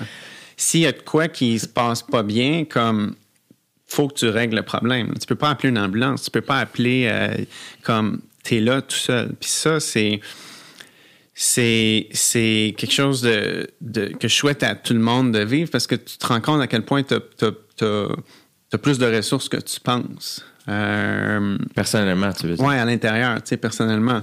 C'est sûr, s'il y a quelque chose de grave qui se passe, ben, bon, on sait ce qui peut se passer, mais tu trouves ce qu'il faut pour continuer, tu trouves ce qu'il faut pour t'auto-calmer. Euh, Toi, c'était quoi? euh, honnêtement, moi, je- j'ai eu des journées difficiles plus bas en montagne. Il y a eu une des poussées vers le haut que j'ai pas été capable de faire. Puis quand on est parti du camp 4 pour pousser vers le sommet, j'ai comme, je suis comme parti comme un canon. Puis je le savais que ça allait se passer. Euh, je savais ce que ça allait voulait dire. Je pensais à mon frère qui a la même maladie. Je pensais aux gens, aux kids qui allaient voir ça puis qui allaient se dire, moi, je peux faire n'importe quoi dans la vie. Puis je, ça a été ma meilleure journée sur la montagne. Ça aurait été supposé être la plus difficile. Ah ouais, je hein? savais ce que ça allait vouloir dire. T'avais du fun, genre. Ouais, mais c'était tough. C'est mais sûr. je, j'étais. J'étais. Puis, tu sais, tu voulais pas vendre la peau de l'ours avant de l'avoir tué, puis il restait une grosse journée, mais je- j'étais vraiment heureux, puis je me sentais utile, puis j'avais l'impression que le message était important. Puis là, avant qu'on parle du sommet, euh, ça peut sembler banal ou niaiseux, mais j'ai écouté un podcast d'un gars qui a, euh, qui a traversé euh, euh, l'Antarctique à pied. euh, ou l'Arctique à pied, j'oublie son nom, mais il est allé sur le podcast de Joe Rogan, puis euh, je me souviens qu'il il racontait qu'il devait quitter euh, des affaires que l'on pense pas, mais aller à la salle de bain. Comment ça fonctionne? Euh, ben, ça sort par la même place là-bas. ça fonctionne comme ça. Euh, écoute, c'est. Tu sais, je parlais au camp 4, c'est. c'est tu as ton masque puis ta bonbonne. Là. Fait que quand il faut que tu ailles faire un numéro 2, là, tu t'en vas pas à 2 km là, pour que personne te voit. Là. Tu sors de ta tente, tu vas à 25 pieds, puis comme il y a du monde qui, sont là pendant que toi tu fais ça, puis honnêtement, tu t'en fous Eh ouais. totalement. En, t'es en mode survie. euh, tu fais ce qu'il faut, puis tu te rends compte, on- n'est pas si capricieux que ça, puis quand on est devant une situation difficile, on fait ce qu'il faut. Fait que, euh, Fait que toi, une, une, une- une toilette publique à cette heure, là, ça te gêne pas. Là? ben, c'est le luxe. ah, quoi? ah, des murs, wow! Oui, c'est ça. Ah, ça on voit mes pieds. C'est mieux que tout ce que j'ai connu. fait que là, vous partez à 8 heures le soir et le dernier, la dernière montée dure combien de temps? Toute la nuit, on atteint le sommet le lendemain matin. Vers 7-8 heures le matin. Ouais, nous, on était là à 9 h. Wow, une montée de 11 heures. Mm. Non, 13 heures, excuse-moi. 13 heures. Et, euh, et comment, comment ça se passe quand tu. tu à- ça prend combien de temps entre le moment où tu vois le sommet puis tu y rentres? C'est, Tu vois vraiment vers la toute fin. Puis avant le sommet, tu as une des parties les plus difficiles. Euh, le, le réseau d'Hillary, les Hillary Steps. tu as des sections qui ont, qui ont 6 pouces de large, tu as 10 000 pieds à côté. Tu peux être de retour qu'en deux, selon moi, 3 secondes, tu es là. fait, que- fait que c'est- cette idée-là, c'est vraiment quand tu es plus fatigué que le, le plus gros effort est demandé. Fait que puis tout ça, c'est une section d'une d'une grosse heure de travail là-dedans. Puis après ça, là, c'est un peu le tapis rouge. C'est une pente super douce vers le sommet. Il faisait beau, on, on- puis on savait que ça allait se passer. Euh, puis à partir de ce moment-là, là, tu le vois. Puis là, déjà là, ça commence à être émotif. le lever du soleil au sommet de l'Everest. Puis là, est-ce que vous étiez. euh, y avait-tu beaucoup de monde ou vous étiez juste vous autres? Euh, S'il n'y avait pas beaucoup de monde, j'ai fait en 2008, puis bon, on a tous vu des, des histoires d'embouteillage là-bas, puis des situations qui se détériorent. Euh, j'ai, on était notre équipe. Il y a une équipe qui quittait le sommet quand on est arrivé, donc il y avait, non, il n'y avait pas full. Là. Puis là, vous arrivez en haut. Là, c'est quoi qui se passe? C'est quoi le sentiment?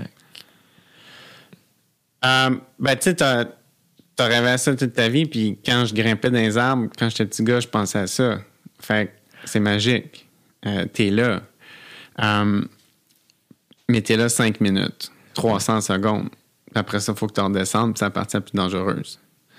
Donc, commencer, ben, t'en profites, tu l'emmagasines, c'est émotif. Euh, mais c'est, vraiment difficile physiquement. Puis là, le cerveau ne fonctionne pas. Puis ça s'appelle la zone de la mort parce que même sur oxygène, tu as une fenêtre de survie de 72 heures. Les cellules meurent tranquillement. Fait que tu sais qu'il faut que tu partes. Puis, puis c'est comme tu veux partir, mais maintenant tu, en maintenant, tu veux rester là. Euh, mais c'est vraiment pas hospitalier là, comme endroit. Euh, puis tu te rends compte c'est vraiment un gros symbole, ce sommet-là. Puis j'ai un souvenir encore plus vif euh, du moment où on est rentré au camp de base quatre jours plus tard. Puis j'ai le souvenir que c'est là que je me suis dit, j'ai réussi. Puis quand parce qu'au sommet, je me suis dit, j'ai atteint le sommet. Mais c'est pas fini. Mais au camp de base, je me suis dit, là, j'ai réussi. Parce que là, ça prend. Quand tu descends, est-ce qu'il faut que tu t'acclimates aussi? Non. Non, tu peux descendre rapidement, puis ton corps, il aime ça, dans le fond. Vraiment. OK, c'est ça. Puis, euh, fait que ça a pris quatre jours, À peu près, à peu près, oui.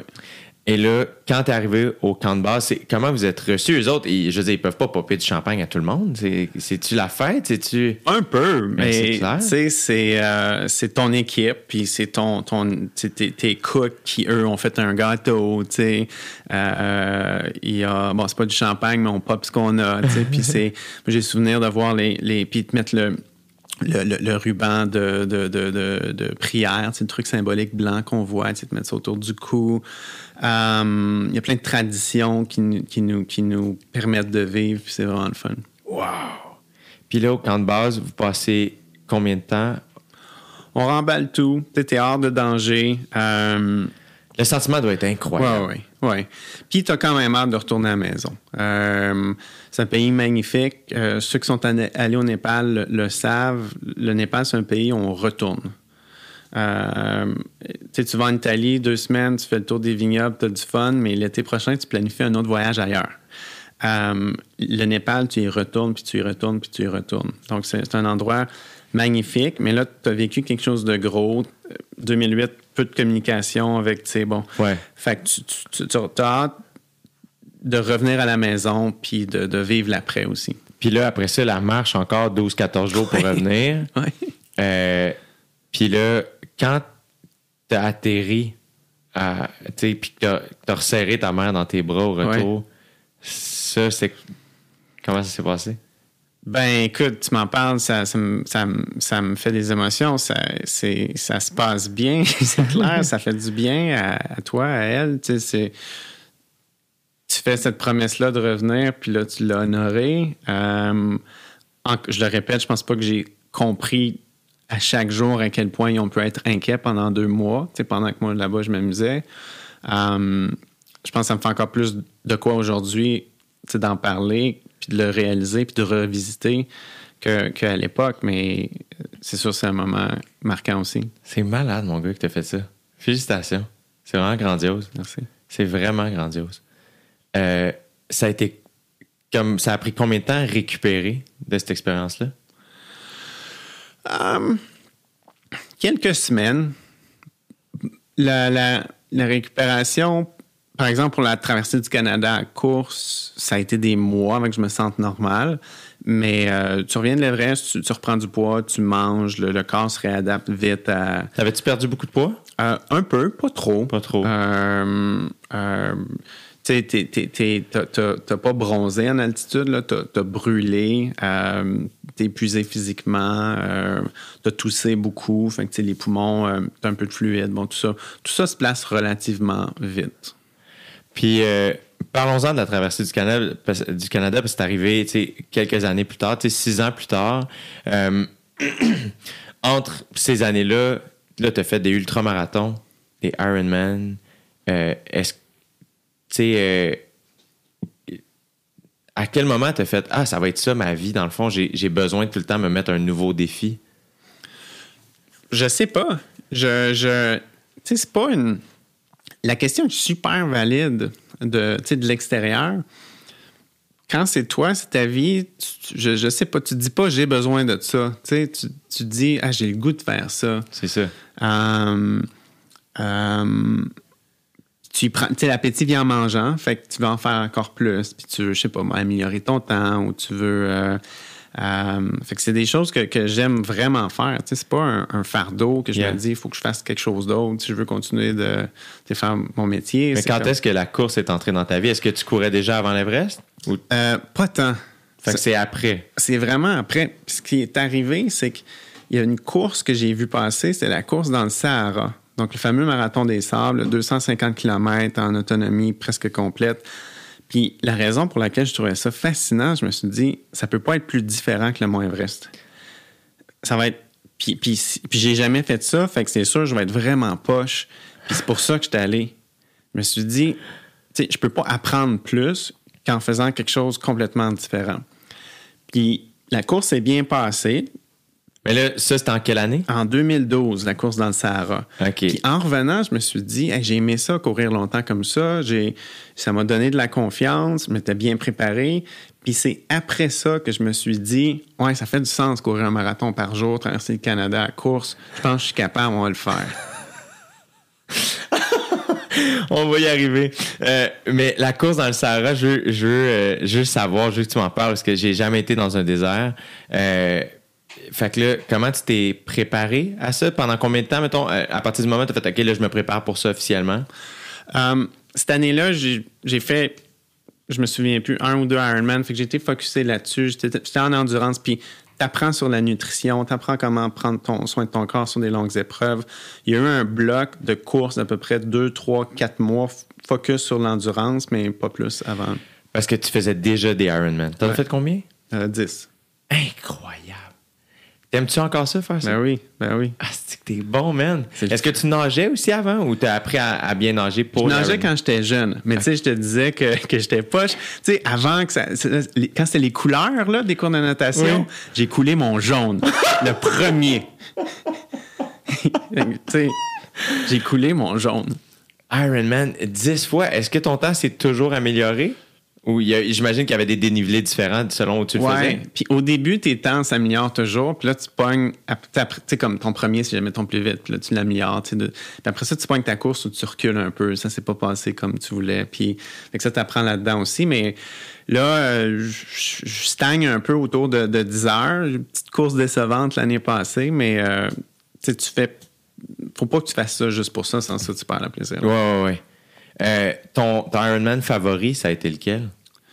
Euh, tremblant. Ouais. Tremblant. Euh, celui que tu étais là.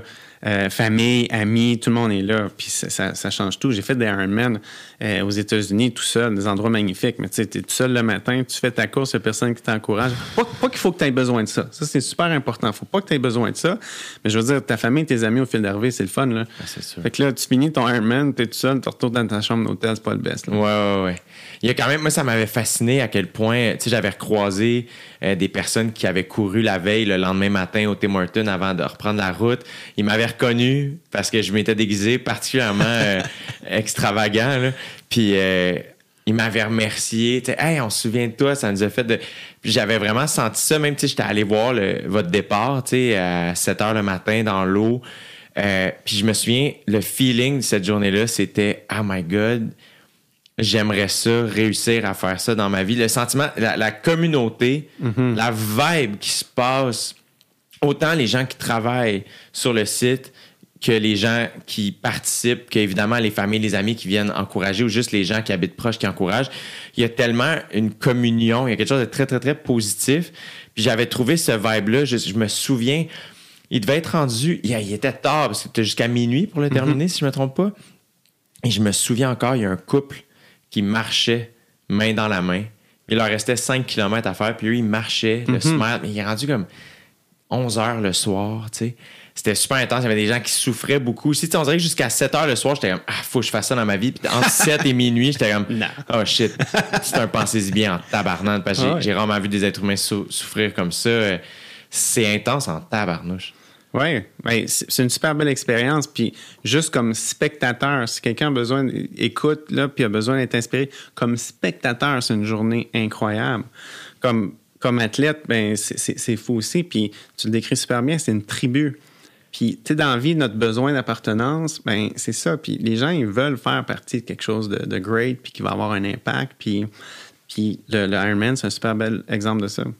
Ton, à quoi tu penses quand tu fais ça? Parce que t'as pas, pas d'écouteurs, Non, pas droit t'as pas le droit. pour sécurité. Ah, je comprends. Fait que c'est-tu. Tu sais, c'est. Ça doit être fucked up. Moi, j'ai réalisé. Je, je viens de commencer à courir. C'est tout récent dans ma vie. Et j'ai réalisé que. des fois, je me surprends à compter.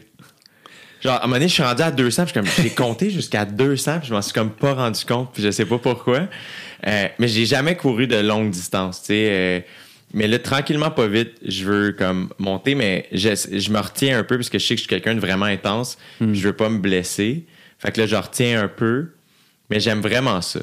Mais on dirait que plus jeune, j'étais pas assez mature, on dirait, pour faire ça. Je sais pas si je vais me rendre un jour à faire un, Ironman parce que je, suis vraiment pas bon à la nage. Euh, puis, tu sais, je veux dire, il faut se préparer, là, tu sais. euh, c'est quand même... Il y a beaucoup de sacrifices en amont. Oui, oui. Euh, le plus dur, c'est pas se rendre au fil d'arrivée, c'est se rendre au fil de départ. Quelque chose comme ça. Yeah. Donc, oui, ça, ça demande plein de sacrifices. Toi, en, préparation, est-ce que tu t'entraînes combien de fois par semaine en préparation de- d'un Ironman? C'est sûr que tu bouges 6 ou 7 jours semaine. C'est pas toutes des grosses journées. Il y a des journées de repos, en guillemets, avec une ride d'une heure facile ou des exercices au sol, exercices au sol de l'étirement, des, des trucs comme ça. Mais tu faut que tu prennes euh, soin du, du temple. Euh, euh, et ça, c'est mon meilleur jeu de mots. Bravo, on a vu que t'étais fier. hein? il a pris une pause et comme là vous allez rire. Il y a personne qui applaudit. Comment guys? Non, mais tu prends soin du temple pendant toute la, la, la préparation. C'est ça qui va dicter la performance. là. La performance, ça devrait jamais être une surprise. Là. Tu sais, tu sais ce que tu as mis comme effort et sacrifice avant. Tu dors-tu bien la veille? Euh, tu apprends à dormir bien. Les, les premiers, tu dors pas. Tu dors pas bien du tout. Euh, j'ai dormi, honnêtement, j'ai bien dormi à- une fois avant un Ironman. Un, un beau gros 8 heures. Tu sais, que je me suis couché à 7h30, 8 heures. J'ai tombé comme une brique. Mais ça, c'était l'expérience. C'est ça. Ton premier Ironman, quand tu as traversé la ligne d'arrivée, le, le, feeling? C'est incroyable, c'est c'est le fun. Tu as fait quelque chose que tu n'as jamais fait euh, avant, tu es fier de toi. Je le fais avec le diabète de type 1. En Euh, C'est pas, pas simple. Euh, Puis ça, ce, feeling-là, faire quelque chose que tu n'as jamais fait. Euh, L'été passé ou cet été, j'ai refait des trucs. C'est moins spectaculaire, mais c'est des choses que j'avais jamais faites de ma vie. Puis comme tu arrives à la maison, puis tu fais hey, wow, puis finalement, je suis capable. Ouais. Puis tu fais ça constamment, puis c'est ça qui t'aide tout le temps, à, monter la barre une petite affaire, puis à continuer de te développer. Puis fait que ce feeling-là, tu l'as, euh, oui, à la fin du premier Ironman. C'est que tu réalises que c'est beaucoup plus dans la tête. T'sais, évidemment que physiquement, tu te dépasses, mais le corps est capable de, de s'acclimater puis de s'habituer à, à se rendre à ce- cette intensité-là. C'est tellement des sports mentaux, je trouve, Oui. d'endurance. Oui, puis ça touche tes croyances. Qu'est-ce que. Tu sais, puis peu importe c'est quoi ta croyance que tu peux accomplir, c'est ça que tu vas accomplir. Euh, là, je m'entraîne pour essayer de traverser le Canada en vélo en deux semaines. Donc, 400-450 km de vélo tous les jours, 14 jours en ligne. Il y a trois mois, faire 400 km de vélo en une journée, ça avait l'air carrément impossible. Euh, puis là, j'ai commencé avec un 200, puis un 250, puis un, j'ai fait un 400 la semaine passée. Ben oui, j'ai vu ça. Puis c'est comme c'était pas possible avant, puis là ma croyance s'est rendue que c'est possible, puis là ma croyance continue d'évoluer, que ça se peut de le faire 14 jours en ligne. On dirait que t'es un David Goggins, mais vraiment doux. Je sais pas si tu connais David Goggins. C'est un gars qui a genre le, le record du nombre de pull-ups en 24 heures, genre. Euh, puis il est super intense. C'est un ancien militaire américain. Puis, euh, puis genre, il fait des, des ultramarathons, puis tout ça, mais il est vraiment comme Yeah, that's what you do! Fuck your inner bitch! Non, non, non! Il est vraiment rough, genre. Un Goggins do. Ouais, ouais, t'es, t'es comme David Goggins, mais vraiment soft. Il y, a des, il y a des vidéos sur son Instagram, c'est pissant, genre, il court, puis il, il, il, il fait comme un, un speech de, de motivation, puis il y a genre sa femme en char qui le filme, genre. Mais c'est juste, il court, puis il est juste comme, Yeah, this morning, I didn't want to do this shit, but finally, I just said I would do it! Fuck you're a bitch! Puis il est juste comme, Go get it! C'est malade, c'est fucking drôle. Euh, le, le ultramarathon dans le Sahara, euh, c'est, c'est, ça, c'est une course qui dure combien de temps? Cinq jours. Et, euh, et là, tu t'inscris un an d'avance? Ouais, à peu près. Puis ça, c'est accessible. Tu sais, il y a des trucs, il faut que tu te qualifies. Là, là, comme tu peux t'inscrire là pour l'année prochaine si tu veux. Là. Puis euh, comment ça, j'imagine, là, tu faisais des Ironman l'année d'avant, fait qu'il y a eu un deux mois, comme tu disais tantôt, un petit peu plus axé vers la course. Euh, encore une fois, les médecins, j'imagine, t'accompagnent, te préparent. Tu sais, le Sahara, là, il, il fait très chaud et très froid. Euh, pas très froid, genre moins 20, mais ça descend à 5 0 la nuit. Et euh, il y a combien de personnes qui courent à peu près? On était 134 cette année-là. Puis là, est-ce que vous partez tout en même temps? Oui, c'est cinq étapes chronométrées, puis un classement créé avec ça. OK. Fait que là, euh, puis dans le fond, à chaque étape, t'arrêtes pas pendant. Et dans le fond, il y y a cinq pauses où tu dors? Euh, oui, c'est ça. Fait que c'est, c'est- les premières journées, tu as quatre étapes d'à peu près 40 ou 50 kilomètres. Puis c'est très, très lent. Tu dans le désert du Sahara. Fait que, euh, Dans le sable, ouais, c'est c'est dur courir dans le sable. avance pas facile. Ça avance pas. Comment tu te préparais à ça? Tu t'es courir sur des plages? Euh, pas tant, mais c'est plus musculaire. Puis c'est aussi, encore une fois, prendre soin de tes systèmes, c'est de l'endurance. Euh, donc, bonne stratégie d'hy- d'hydratation, euh, de nutrition. Comment tu faisais ça? C'est c'est des. euh, Tu le pratiques. Moi, j'ai amené des gels, j'avais des barres, des trucs comme ça. Puis le défi de cette course-là, c'est que tu transportes tout. Donc, tu- quand tu commences la course lundi matin, euh, tu as ta bouffe pour la semaine. Donc, tes snacks pour la course, mais tu as tes cinq soupers puis tes cinq dîners. Tu as tout ça là, sur toi. Puis il y a un défi de, de- de logistique aussi.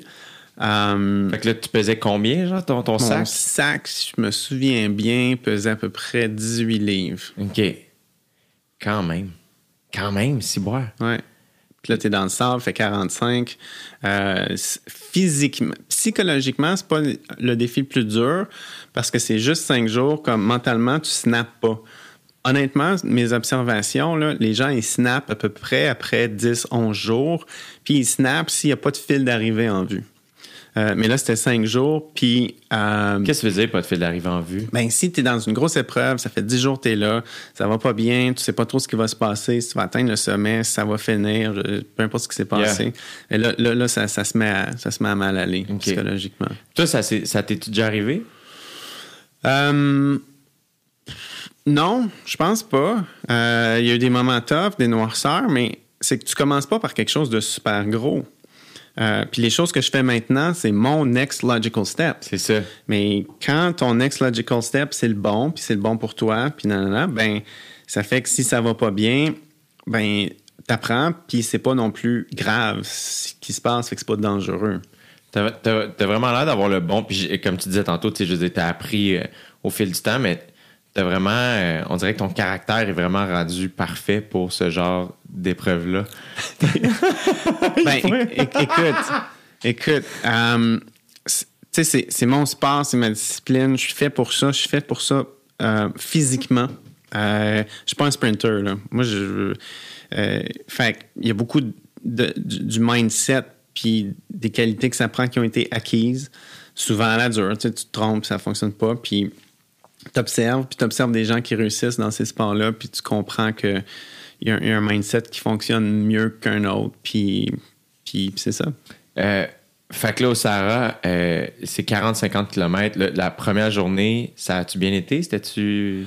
Oui, sauf que la première journée, c'est la claque d'en face. C'est que tu arrives là en te disant, tout le monde a checké les temps de l'année passée, puis tout le monde a dit, ah, je pourrais peut-être finir dixième, tu sais, puis je pourrais faire ça.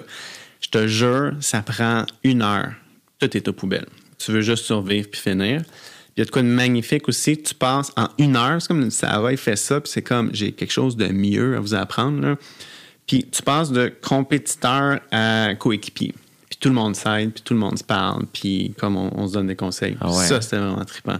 Que ça, c'est day one. Après ça, c'est ça, quatre Comment. euh, c'est pendant la course, les, les gens s'encouragent? euh? Un peu, on n'est pas tout en bloc. Ouais, qu'il y a des gens qui closent les journées en 4, 5, 6 heures, des gens qui prennent 12, 15 heures. C'est vraiment, vraiment varié. Fait que, mais tu crées des amitiés, puis encore une fois, au- parce que chaque gramme compte, tu transportes tout. Fait que t'as pas de livre, t'as pas de sel, t'as pas d'iPad, t'as rien. Fait que tu jases avec le monde le soir. Puis t'as des gens partout au monde, puis t'as t'as une couple de capotés là, qui sont là. T'as des gens avec des parcours incroyables, puis tu tisses des liens, puis t'apprends des gens, puis t'échanges. Fait que toi, euh, ta première journée, tu l'as couru en combien de temps? Ah, je m'en souviens plus. Je m'en souviens plus. Mais là, t'arrives le soir, t'es fatigué quand même. Faut que Ouais. tu t'étires, comme faut que tu récupères, Ouais. tu manges. Puis est-ce que tu réussis à dormir? Un peu, mais tu sais, tu t'es couché dans le sable. et- c'est pas, c'est pas une course de performance parce que tu transportes ta nutrition, tu dors pas bien. Fait que t'as pas ce qu'il faut pour récupérer. C'est, une expérience, c'est une course d'endurance, puis c'est un processus où tu te, tu te vides tranquillement. Fait que c'est celui qui contrôle l'érosion le mieux qui, qui, qui gagne. Puis la nuit dans le désert, ça doit être magnifique. Euh, ouais, tu sais, il se passe pas grand-chose, mais t'as... Le ciel doit être impressionnant. Ouais, ouais. Tu, sors, faut que, faut que tu, prennes le temps, les couchers de soleil, l'horizon, tout ça. Une chose qui m'a marqué, moi, c'est euh, entendre le silence.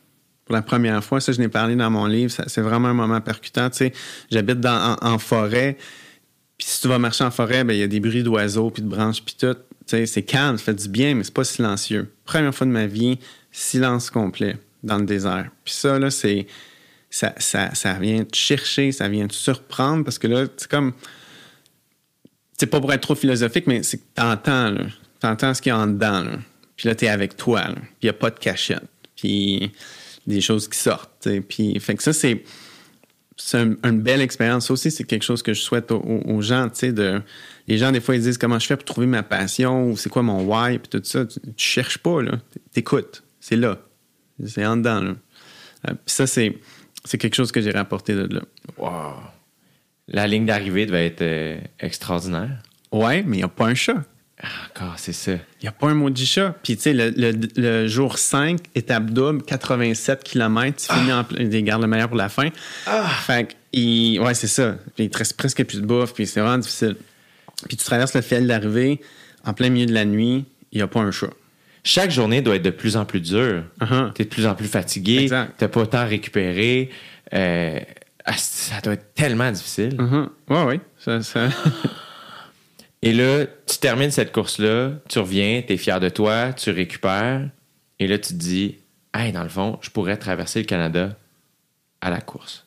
Mhm. Qui est une idée folle. Comme, euh, mais j'adore la folie, là, je suis un grand fan. là, fait que je, je le dis avec plein d'affection. Euh, mais il y a avoir l'idée, puis après ça, il y a faire OK, on le fait. Euh, il y a beaucoup d'étapes. Ouais, puis Moi, ma fierté, là, c'est même pas de la c'est pas la course puis courir un marathon. Ça, j'aime ça. C'est ma petite affaire à moi. Ma grande fierté, là, c'est le, c'est le avant.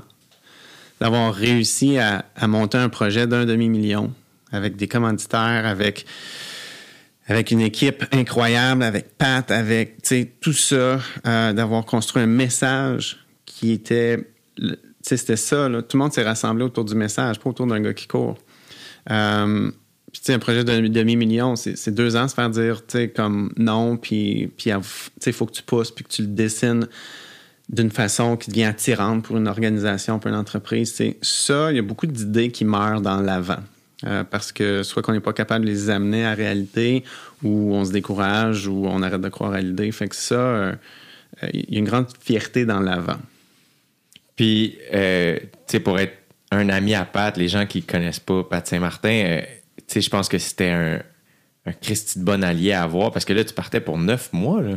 Ben, c'était. Je veux dire, Pat, c'est pas la moitié du projet. C'est sans Pat, il n'y a pas de projet, là.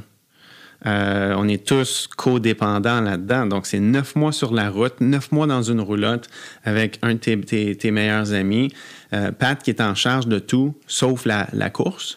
Donc, c'est lui qui filme, c'est lui qui fait la liaison avec les médias, c'est lui qui conduit la roulotte, c'est comme, c'est lui qui cuisine. C'est, ce qu'on a vécu. C'était incroyable, encore une fois.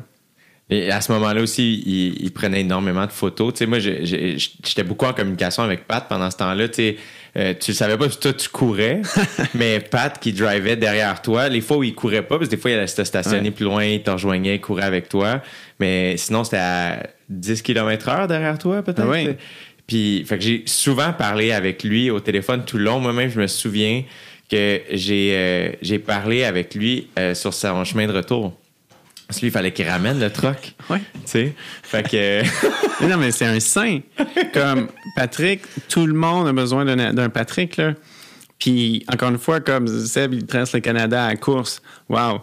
Non, non, check ça. Essaye de le traverser à 10 km/h en char, toi. C'est comme. ce que Pat aussi a vécu un, un défi incroyable. Il a accompli. Tu sais, c'est. Il n'y a rien dans tout ce que j'ai fait qui est une réussite individuelle.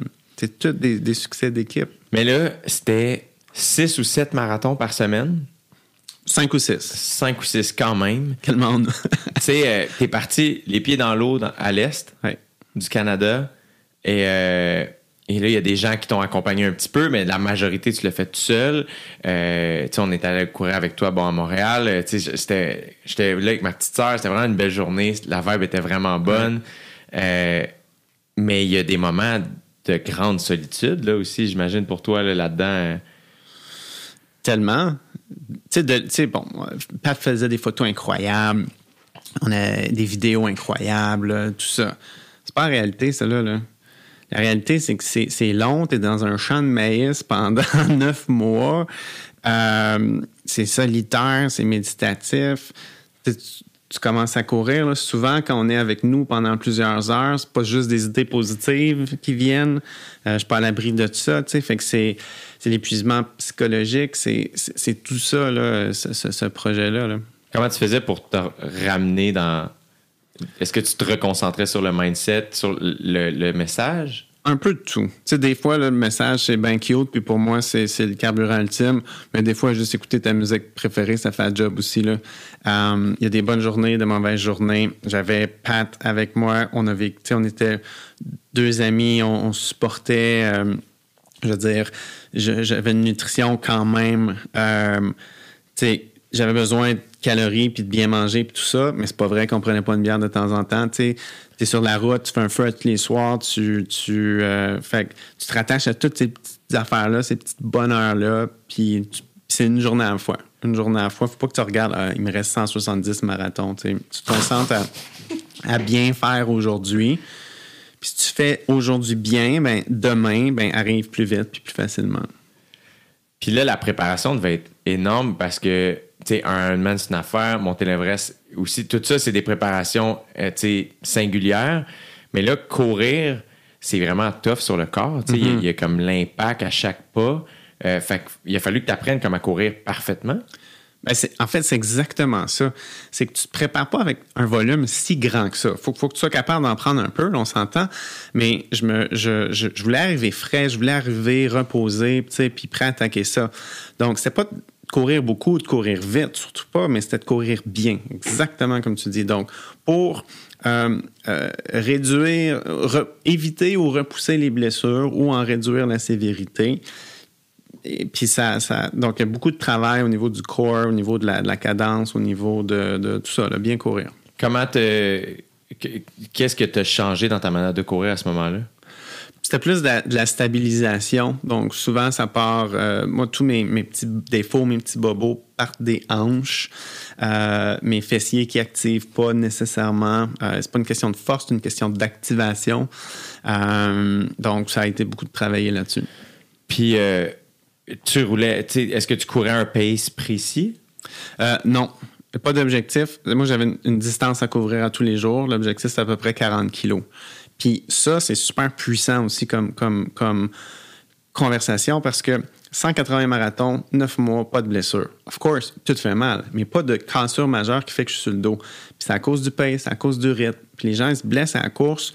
Ça aussi, c'est ego-driven. C'est tu te blesses pas à la course parce que c'est une question pas tant de volume, mais de, c'est les folies qu'on fait pour courir plus vite, pour avoir un meilleur temps. Mm-hmm. Avec les exercices de vitesse, puis les, drills en côte, puis tout ça.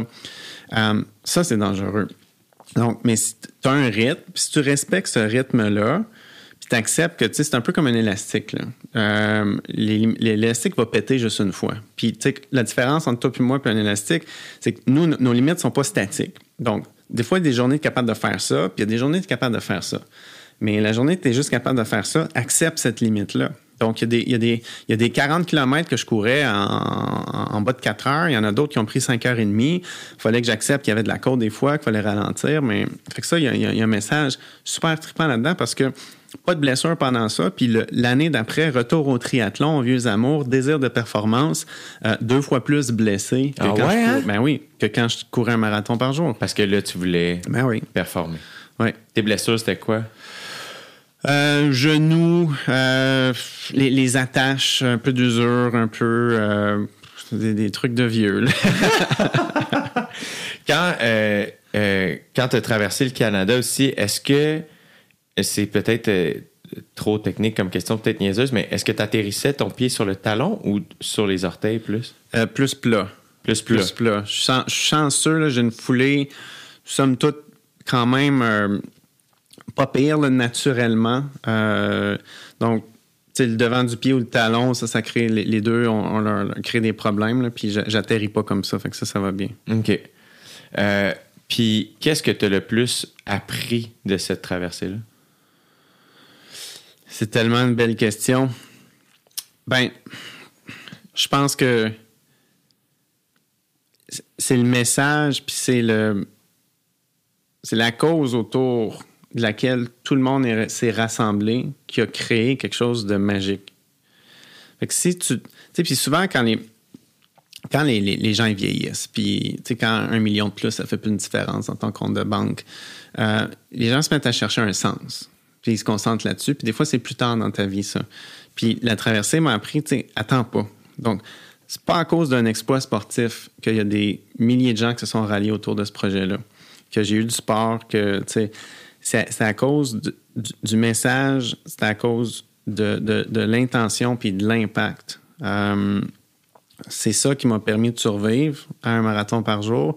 C'est ça qui a, créé autant d'engagement, qu'il y a des gens qui voulaient aider, qui voulaient faire partie de ça. On n'a jamais cherché pour avoir du sport. C'est les gens qui écrivaient, disaient, je vais vous trouver des hôtels gratuits, je vais faire ci, je vais faire ça, je vais organiser un événement tu commences par donner quelque chose aux gens. Tu, peux croire en quelque chose, puis le reste va, suivre. C'est peut-être une question niaiseuse aussi, mais mettons, là, OK, tu accomplis le, 40 km de la journée. Euh, là, il y a un point comme sur la route. Euh, est-ce que vous marquiez physiquement le lieu où vous alliez dormir puis vous repartiez physiquement du lieu? Euh, oui. Donc, roulotte toujours parquée au même endroit. Euh, donc, c'était une roulotte qu'on tirait avec un, un pick-up. Donc, on était capable de laisser la roulotte au même endroit euh, dans un camping, donc, bon, branché puis tout ça, euh, toujours pendant à peu près une semaine. Et de là, on fait les navettes vers le point d'arrivée puis les points de départ pour créer une ligne continue, ininterrompue à travers le Canada. Donc, au début, quand on arrive au premier campement, le premier jour, ben, on est 150 km par là, puis on s'en revient tranquillement. Puis, à peu près une semaine plus tard, là, je suis rendu à peu près 150 km en avant. Fait qu'on appelait ça un moving day. Donc, ce matin-là, quand on changeait de camp de base de place, bien là, on attache la roulotte, on repart avec tout ça, conduit 150 km pour se rendre au point de départ de cette journée-là, court mon 40 km, puis à la fin de cette journée-là, on conduit un autre 150 km en avant pour se rendre au prochain camp de base, puis le lendemain, revenir là où j'ai fini. Fait que moi, j'ai couru, j'ai couru, tu sais, euh, je pense que ça a fini à 7200 km, quelque chose comme ça, mais la, roue- le, le- le pick-up a fait quasiment 25 000 km cette année-là. C'est malade. T'as utilisé combien de paires de souliers? 8. Huit paires de souliers. 8. À quel moment t'étais comme, OK, là, faut que je switch? C'était-tu un nombre de kilomètres pré- précis ou c'était le feeling? Ouais, c'est un nombre de kilomètres, aussi un peu le feeling, tu le sens. Ça aurait d'ailleurs dû plus, ça aurait dû être une dizaine de paires. Euh, ils sont tous numérotés dans Ouais. une boîte de telle ville à telle ville. Puis ça, personne ne pourrait me donner assez de sous là, pour, euh, pour, pour me les, pour me les acheter. C'est un souvenir euh, incroyable, ça. C'est extraordinaire. Euh, c'est fucking nice. Quand t'es arrivé à Vancouver, je sais que j'ai. Moi, quand j'ai vu les images, personnellement, tu sais, Pat, c'est un, un bon ami à moi. On se connaissait un peu à ce moment-là aussi. Il y avait- je vous ai suivi tout le long. Fait que j'étais. ça m'avait beaucoup ému de voir les images. Pat qui t'attendait dans l'eau à Vancouver. Puis il y a une longue file avec plein de gens qui t'encouragent jusqu'à la fin. Puis à la fin, tu, tu rentres d'un bras à pattes dans l'eau, tu as traversé le Canada. C'est un exploit qui. Je t'en parle, j'ai des frissons. C'est un Ouais. exploit qui est extraordinaire. Ça n'a pas de bon sens. Quand les gens ils demandent c'est lequel mon préféré des trois, là, il n'y a même pas de doute. C'est la traversée du Canada à course. Cause de l'impact que ça a eu, comment ça a fait de boule de neige, tu sais, ça a grossi, ça a grossi, ça a grossi, les gens suivaient ça. Euh, tu sais, pendant des années, je me disais, il n'y a rien qui va battre l'Everest. Là. Puis là, c'est incroyable à quel point. Tu sais, je suis fier, là, mais note de bas de page, c'est c'est d'exagérer, là, mais la traversée du Canada, il s'est passé quelque chose de vraiment, vraiment, vraiment, vraiment magique pour des milliers de personnes. À cause, encore une fois, de ce que ça voulait dire. Fait que l'arrivée, ça, c'est c'est le highlight de ma vie à date. Ça, c'est sûr. Dire que tout est possible. Le message était fort. Oui, oui. Il y avait beaucoup de kids qui, qui étaient là aussi. Je me souviens quand on est allé courir euh, à Montréal, qui était quand même au début de, de- de votre parcours. Euh, je me souviens là, voir là, des parents avec leur. Je pense que pour des parents aussi, c'est rassurant d'avoir un, un Sébastien Sasseville à présenter à leur enfant ou de faire Hey, ce, ce gars-là a fait ça, ça se peut. tu sais. Euh, Est-ce que pour toi, je, sens que c'est une motivation, évidemment. Il y a une responsabilité qui vient avec ça. Est-ce que tu as trouvé l'équilibre entre ça sans que ça, ça pèse trop sur toi? Euh, oui, tu sais, puis responsabilité, c'est un, mot magnifique. Fait que ça, je, le- comprends bien. Je comprends euh, l'impact puis le rôle d'influence qu'on qu'on a tous. Puis moi, je le vois vraiment comme une responsabilité. Euh, je me sens privilégié dans ce que je fais puis de pouvoir le faire. Euh, fait que non, ça ne met pas trop de pression euh, parce que je, je sais pas, je, je, je fais ce que j'aime, j'essaie de le faire bien, puis je sais que ça fait du bien, puis that's it. C'est marrant. Je sais que dans Traversée du Canada aussi, tu te gâtais des fois avec du McDo. Euh, des fois, c'est mentir, je pense que c'est beaucoup. Oui. Sou- souvent. Hey, au point où mon comptable, OK, mon comptable m'a fait un, un commentaire. tu sais, puis il y, a- il y a une pile ça d'épaisse de reçus pendant un an, puis il dit Ouais, il y a pas mal de McDo là-dedans. Je te jure. Est-ce que c'était dur de repartir à courir après avoir mangé là? Mais c'est pas l'idéal, mais j'a- j'avais, j'avais faim, je brûlais des calories. Tu sais, un trio Big Mac, c'est un snack. Là. Je mangeais un trio Big Mac à 3 heures de l'après-midi, puis je soupais, là. Tu sais, j'a- j'avais faim. Fait que mon, mon approche, ça a toujours été une approche de nutrition en deux couches. La première couche, tu as besoin de, tes superfoods, euh, tout ce qui est vert, euh, bon, tout ça. Euh, mais ensuite de ça, tu as, besoin de calories. Puis quand tu es, là, tu sais, là, je vois avec mes longues raids de vélo, tu roules 5, 10, 15, 20 heures peu importe ce que tu manges au début, tu vas être écœuré à la fin. Donc, tu as besoin d'un peu de diversité. puis, ton, corps se met à craver quelque chose. Fait que là, ton corps, il dit, je veux ça. Puis là, ça, ça, prend ça. Euh, et le premier, le, premier layer de good stuff, il est super important, il est non négociable. Après ça, ben, c'est des calories. Ça me fait, tu vois, j'écoutais un podcast avec euh, Matt Fraser, qui a été cinq fois champion de CrossFit. Puis lui, pendant ses entraînements, c'était des sneakers, des, des bars sneakers lui, il est comme, je mangerai plus jamais ça de ma vie parce que y avait, mais c'était une affaire de calories, même affaire. Il comme, fallait que j'en mange à la fin des trainings. Mm. Euh, c'est, intense. Puis qu'est-ce que. Je sais que, me semble, Pat m'avait, m'avait dit aussi que tu t'étais donné le défi d'arriver de l'autre côté du pays moins niaiseux. Fait que l'idée d'écouter possiblement des podcasts ou d'apprendre des choses au fur et à mesure, est-ce que, est-ce que ça, ça a-tu été une réussite, ça aussi? Oui, oui. ben, c'est drôle, ça, parce que. Euh, on était tellement occupés, tu sais, parce qu'imagine, tu cours un marathon par jour, mais c'est un gros projet, là. Fait après ça, tu t'assois au laptop, tu as des appels conférences, des événements à planifier, puis tout le kit, là. Donc, je m'étais mis à m'ennuyer de la lecture parce que j'avais plus le temps. Mais là, maintenant, j'allume mm-hmm. et je me dis, je peux écouter des livres pendant 4-5 heures par jour j'ai jamais été aussi brillant qu'à la fin de cette année-là. Ah là, ça s'est dissipé un peu. mais j'écoutais des podcasts, j'écoutais les nouvelles, j'écoutais la BBC. Je me rappelle, Patrick avait commencé à faire la même affaire. Je rentrais dans le truck, je disais ce que j'avais appris. Il me parlait de ce qu'il avait écouté. C'était, c'était un, un, un, un bonheur. Quand dans ta vie, tu vas avoir le luxe de lire pendant cinq heures par jour? Jamais. C'est ça, il y a quelque chose aussi, c'est c'est cool que tu appelles ça un luxe, dans le sens, c'est super exigeant, mais ultimement, c'était une espèce de neuf mois euh, de solitude. Même chose, quand tu parles de, de, ben, de, solitude, dans le sens, c'est une équipe, mais il y a des micro-moments où tu es seul avec toi-même. Euh, puis je sens que, je trouve que le peu que je connais toi, je trouve que ça paraît. Euh, ça, on sent ça, cette espèce de micro-sagesse-là qui grandit en toi de, ces expériences-là où ce on dirait que ton humilité a grandi par rapport à la nature, par rapport à la vie par rapport à Hey, l'Everest, c'est plus grand que moi, le Canada, c'est plus grand que moi. Euh, mais en même temps, tu les as comme conquis, entre guillemets. Mais en gardant cette humilité-là, il y, a comme. Je sens tout ça chez toi, puis je trouve ça. Je trouve que c'est une belle affaire. C'est super fin. Tu vois, j'essaie de. C'est pour ça que je veux commencer à courir, parce que je sens que j'ai besoin de casser ça chez moi. tu veux juste faire ces affaires-là, puis, puis dire, je veux apprendre quelque chose. Puis c'est ça, c'est ça le le, le, mindset, tu sais, euh, euh, quand tu arrives, là, puis je sais pas si tu connais la, la, cette euh, histoire-là, tu sais, l'expression en anglais, là, to arrive your cup empty. c'était l'histoire d'un vieux sage, là, puis il y a quelqu'un qui va le voir, puis il voulait des conseils, puis là, le vieux sage, il sert du thé, puis il dit, ben en fait, il dit, sers-toi, puis le gars, il, remplit sa tasse est pleine, puis là, le vieux sage dit, ben c'est ça, moi, je peux plus rien mettre dedans. Fait que tu arrivé avec ta, tasse vide, ça veut dire, ben, tu arrives, tu attaques des défis, je pense que c'est important. Puis je veux toujours être prudent, je veux pas envoyer le message, c'est juste, il faut, faut, faire juste des grosses affaires. Je suis vraiment pas dans la performance, mais moi, je trouve que ces gros défis-là, ça, le, chemin pour se rendre est super riche. Puis c'est ce, ce chemin riche-là que je choisis. Euh, si tu arrives là-dedans avec un peu d'humilité, puis, tu sais, just willing to learn, ben, c'est tout ce qu'il faut. Là. Mm-hmm. Mais c'est clair.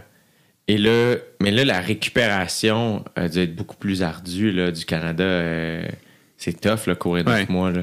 Ouais, je regarde les vidéos de la fin, là, puis moi, je le remarque. Là, mon, mon pelvis était rendu comme twisté un petit peu à cause des tensions. Mon, mon dos était plus pareil. Euh, ça, ça a pris, euh, ça a pris plusieurs mois là, à revenir complètement. Qu'est-ce que tu as fait dans les mois qui ont suivi? Ben, l'arrivée, c'était le 14 novembre, journée mondiale du diabète. Euh, Incroyable. Ouais, ouais. C'est vraiment touchant comme événement. Ouais, c'était c'était Fait que, tu sais, après ça, ben, deux, trois semaines de repos, puis tu manges, puis tu dors. Puis après ça, temps des fêtes, repos, tu sais, bon, naturel. Fait il y a comme un genre de 6 à 8 semaines où j'ai pas fait tant d'activité physique, tu sais, qui, ça a bien tombé. Ensuite, j'ai recommencé à nager, tu sais, pas trop d'impact. Puis euh, j'ai retombé euh, dans ma marmite. C'était une grosse année de triathlon l'année d'après. Est-ce que euh, dans, dans le monde du diabète, euh, tu as repoussé certaines limites, j'imagine? Euh, c'est- ben, c'est sûr, c'est sûr. Je, je vais dire hum- humblement. Là, euh, L'Everest, y avait-tu- c'était-tu déjà arrivé? je suis le troisième au monde. C'est malade. Hmm. C'est malade, Seb. Tu as traversé le Canada comme ton pays. Il y a quelque chose aussi Hmm. de tout ça, là, tu sais, de, de voir du pays. là, tu sais. Puis là, qu'est-ce qui t'a donné le goût de faire OK, ben, je vais- là, le Canada, je l'ai couru, mais là, puis c'est c'est la raison pour laquelle je t'écris. parce que Ça faisait longtemps que j'étais comme, faut que, faut que je revoie Seb juste Hmm. dans ma vie. Et, euh, et là, quand j'ai eu le podcast, à un moment donné, je vais recevoir Seb, c'est sûr, pour parler de tout ce qu'il a fait. Et là, quand j'ai vu ton projet, Sébastien, Run- euh, euh, comment tu l'as appelé le titre? Sebastian's Ride Across Ride Canada. Across Canada. J'étais comme, OK, ben, let's go, euh, c'est le moment. Là, tu vas traverser le Canada à vélo. Le but, c'est de le faire en deux semaines. Mm-hmm. C'est des 400-450 km par jour pendant 14 jours. Euh, qu'est-ce qui, qui a remotivé euh, la machine? Ben, cette année, c'est le centième anniversaire de la découverte de l'insuline. En passant, c'est une découverte canadienne. Ah C'est un- ouais? C'est un prix Nobel de médecine. C'est un des grands cadeaux du Canada au reste du monde. Ça, Wow! ça a sauvé des, des millions de vies partout sur la planète. Puis en, en bon canadien, c'est une découverte sur laquelle il n'y a, a pas eu de, de, de, de brevet. Puis on a dit, ben non, il faut, que ça- faut que ça aide la planète, ça. Euh, donc, euh, je voulais célébrer ça. Je cherchais quelque chose de, réalisable en temps de COVID. Euh, J'avais un peu peur que les courses soient annulées euh, cet été. Euh, puis, je, je- je suis, quelqu'un... L'endurance, j'aime vraiment ça. J'ai un ami qui m'appelle le gros diesel. J'ai un rythme cardiaque naturellement bas. Donc, ça semblait un défi tu sais, fait pour moi. Fait que là, le- entre le moment où tu as eu l'idée puis le moment où tu as pu l'annoncer, ça a pris combien de temps? Parce qu'encore une fois, là, tu savais dans quoi tu t'embarquais, c'est de l'organisation. C'est moins long que neuf mois, mais quand même. Ça reste un gros projet. Euh, Celui-là s'est produit, c'est concrétisé vraiment rapidement. J'ai commencé à, j'ai lancé une ligne à l'eau euh, en janvier dernier. Euh, de l'extérieur, ça a l'air d'une randonnée à vélo, mais on a un projet d'à peu près 100 000 en termes de... de- de- c'est complexe. Il y a une équipe vidéo, il y a une équipe de support, euh, il y a l'équipement, il faut que ça soit sécuritaire. Euh, bon, donc, celui-là, c'est fait vite, mais c'est bientôt, c'est dans trois semaines. C'est ça. La préparation. Qu'est-ce que. Comment tu t'es. T'as-tu des coachs? J'ai un coach qui, qui, qui est un, un des euh, diabétiques qui a le, euh, le temps le plus rapide de Ironman, Cliff Sherb, euh, un gars fascinant. Il vient d'où? Il est en Californie. On s'est rencontrés à travers des, des- des conférences, des défis, des trucs comme ça. Puis qui me suit. C'est grâce à lui que tout ça va se passer, euh, encore une fois. Il suit à distance? Oui. Fait que là, il te donne un plan de match. OK, ben tel jour, tu fais telle affaire. Puis là, tu le rappelles après, dire comment ça a été. Fait que là, tu, tu fais des sorties de vélo depuis combien de temps? Euh, j'ai complètement arrêté le triathlon depuis, depuis cet hiver, donc j'ai un focus sur le vélo depuis à peu près euh, six mois. Pendant l'hiver, c'est intéressant à quel point tu fais pas tant de longues sorties que ça. Tu travailles beaucoup en intensité pour augmenter, euh, en termes de cycliste, ton, ton FTP, euh, ton Functional Threshold Power. Donc, augmenter ta puissance le plus possible pour avoir un plus gros coffre à outils. Et en se rapprochant du défi, c'est seulement là euh, que l'on étire avec de l'endurance puis que c'est des grandes sorties. Là, quand tu dis augmenter ta puissance, c'est que chaque coup de pédale te fasse faire plus de Ouais, distance. être plus puissant, ouais. Fait que ça, est-ce que tu travailles ça sur le- un vélo stationnaire? Euh, oui, vélo stationnaire, des entraînements différents, plus, plus courts, plus intenses, plus difficiles. euh, travail de musculation aussi. Squat, deadlift. Ouais. OK. Euh, Puis, fait que là, tu fais, tu t'entraînes 6, 7 jours semaine? Euh, ça ressemble à ça. Ça ressemble à ça. Euh, ce qu'on fait, c'est pas six ou sept jours intenses, mais il y a, du mouvement presque à tous les jours. Tes journées type ressemblent à quoi en ce moment? Je travaille de la maison comme, comme, comme, comme beaucoup. Euh, tout- je- toutes les conférences, pour moi, c'est devenu virtuel. Euh, donc, j'ai cette chance-là là, d'être à la maison, d'avoir mon studio à la maison, d'habiter en forêt, de pouvoir m'entraîner. Euh, donc, les journées sont, sont pleines. Ça commence tôt. Ouais, j'ai vu que tu t'es levé à 3 heures la semaine passée pour faire ton 400 km. ouais, ouais. Donc, Parce que tu avais d'autres choses à faire dans ta journée. Que non, ça?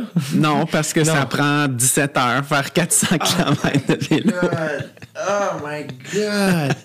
Wow! Ouais. Puis là, quand tu fais une sortie comme ça, tu fais-tu 225 km d'un bar, tu vas, puis tu reviens? Euh, ouais. fait que you're, you're committed. You're committed. Puis, Là, quand tu l'as fait, t'es allé où? Euh, sur la donc rive nord, euh, sur la 138. Donc je suis Ouais. euh, parti de, de Saint-Gabriel de Valcartier où j'habite. Je me suis rendu jusqu'à Berthierville et puis ben là je revirais de bord. Tu es allé dîner au Max de Guy Lafleur, puis t'es reparti. wow! Oh my God! Puis là, comment. Tu, tu fais ça, tu l'as fait tout seul? Euh, oui, seul. Euh, ma copine qui était avec moi en voiture toute la journée, donc il y a des ravitaillements et puis tout ça. Et puis la, la meilleure partie de la journée, je, je finis vers 9 h, puis je dis tu me rends compte aux patates quelque chose là, je vais manger une grosse poutine. Puis je suis arrivé 5 minutes en retard, puis c'était fermé. Non! Ça faisait 3 heures que j'en rêvais. Non! Je te jure, à ma poutine genre géante là. C'est fermé. Je suis retourné à la maison, j'ai mangé des légumes, je me suis couché. Oh non! Ah man, ça, ça crush. ah ouais. Aïe, aïe. Là, c'était la première fois que tu faisais aussi long? Ouais. Comment ça s'est passé? Ça, ça, ça a super bien été. Puis, un autre, conversation fascinante, parce que juste avant de partir, bon, je- j'essaie de, de parler de, de ça, réseaux sociaux, je veux que ça rejoigne, rejoigne des gens. Puis, tu sais, j'ai- j'ai utilisé l'expression une pratique de 400 km. Puis, pendant ma ride, j'ai réalisé, c'est pas une pratique 400 km, c'est 400 km. Puis, ça m'a aidé à comprendre, encore une fois, comme il y a trois mois, ça se pouvait pas, ça. Puis parce que j'ai fait un 100, puis un 200, puis un 250, c'est tranquillement devenu possible, un petit pas à la fois. Fait que ça, ça s'est super bien passé. Euh, plein d'apprentissage. euh, ma, ma stratégie de nutrition s'améliore. Mes systèmes sur le vélo de navigation. Tu sais, je veux vraiment tester le même setup que je vais avoir pendant deux semaines. Puis ça, Ça va être quoi le setup?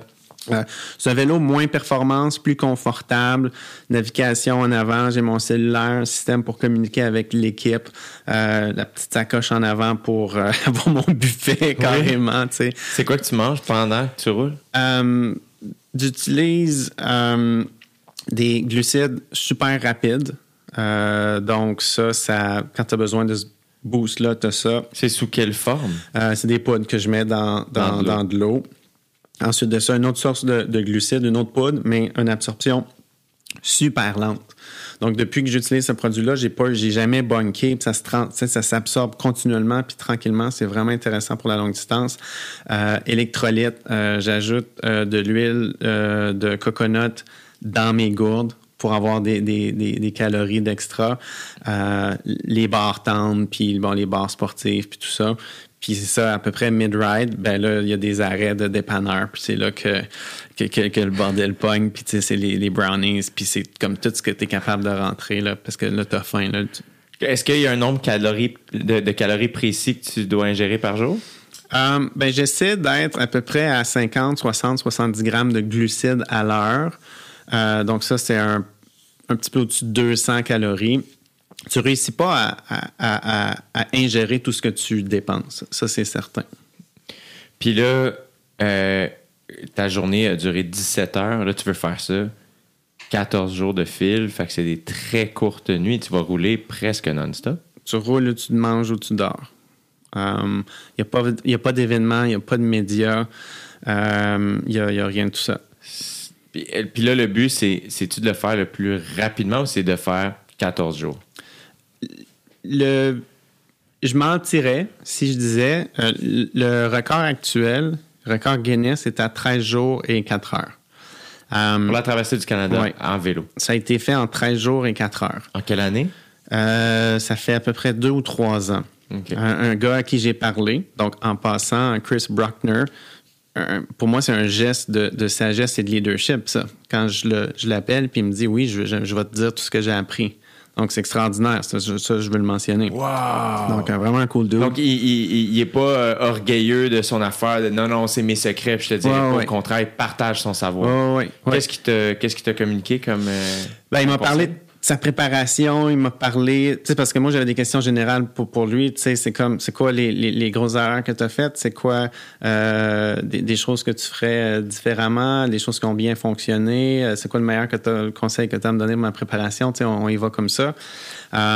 Fait que ça revient beaucoup à l'équipe de support. C'est que toi, comme cycliste, tu arrives prêt, tu sais ce que tu peux faire, mais c'est un, un, défi collectif, c'est une réussite collective. Euh, tout le monde a besoin d'être dans le même mindset, que chaque minute compte. Il euh, faut que ton équipe ait du confort, ton équipe sente qu'ils font partie de quelque chose. Euh, puis, puis ça, ben, on, est, on est en train de, de, de créer ça. Le projet, on est tellement over budget, là, mais là, je suis en train de faire faire les, les, les, les t-shirts de l'équipe, même si on n'a plus une scène, parce que je veux qu'ils sentent qu'ils font partie de quelque chose. Yeah, yeah, yeah. Fait que c'est, Là, l'équipe, c'est combien de personnes? Euh, on a deux véhicules, donc un, une équipe vidéo, donc deux personnes temps plein qui vont documenter ça pour que les gens puissent le vivre avec moi. Euh, et ensuite, on a l'équipe euh, de support, donc des gens. On a une personne, un super bon ami avec moi, à, moi, qui fait le, deux semaines au complet. Puis on a deux ou trois drivers qui se partagent la tâche pendant la traversée. Wow. Et es le seul à pédaler? Oui. Est-ce qu'il y a des gens qui vont pédaler avec toi de temps en temps? Non, parce que tu n'as pas le droit de drafting pour avoir le record euh, ou pour être euh, éligible là, pour qu'il l'homologue euh, pour des raisons de sécurité parce que je veux dire j'ai il y a des tu veux dire tu peux halluciner tu, tu après quatre jours tu perds le, les sensations dans tes mains dans tes pieds cognitivement t'as plus de sommeil t'es es complètement épuisé donc c'est pas safe qu'il y ait du monde qui roule juste à côté de moi puis qui veulent jaser là faut vraiment que tu sois concentré sur la ouais, tâche. ouais, Est-ce ouais. que ça te stresse? On dirait que quand tu me dis que tu sentiras peut-être pas beaucoup tes mains, tu es sur un vélo, tu roules à quand même une bonne vitesse. Tu roules à quelle vitesse? Euh, tu, tu roules pas si vite quand c'est pour un défi comme ça. Là. Euh, L'objectif, c'est de rouler à une moyenne entre 26, 27, 28, 30 km heure, euh, 15, 16, 20 heures par jour. Donc, euh, mais oui, ça me fait peur. Honnêtement, j'ai, jamais eu la chienne comme ça de ma vie. je t'ai confié, peut-être j'avais pas assez peur quand je parti pour le Mont Everest. Là, trust me, c'est, comme, je sais que c'est l'affaire la plus difficile que j'ai jamais faite de toute ma vie. Euh, j'ai, tu sais, je veux dire, il y a des cyclistes qui, se se font frapper une fois de temps en temps. J'ai peur de peut-être pas réussir. J'ai peut-être, bon, c'est vraiment, il y a de la pression en ce moment-là. Est-ce que cette pression-là, tu réussis à la traduire en motivation?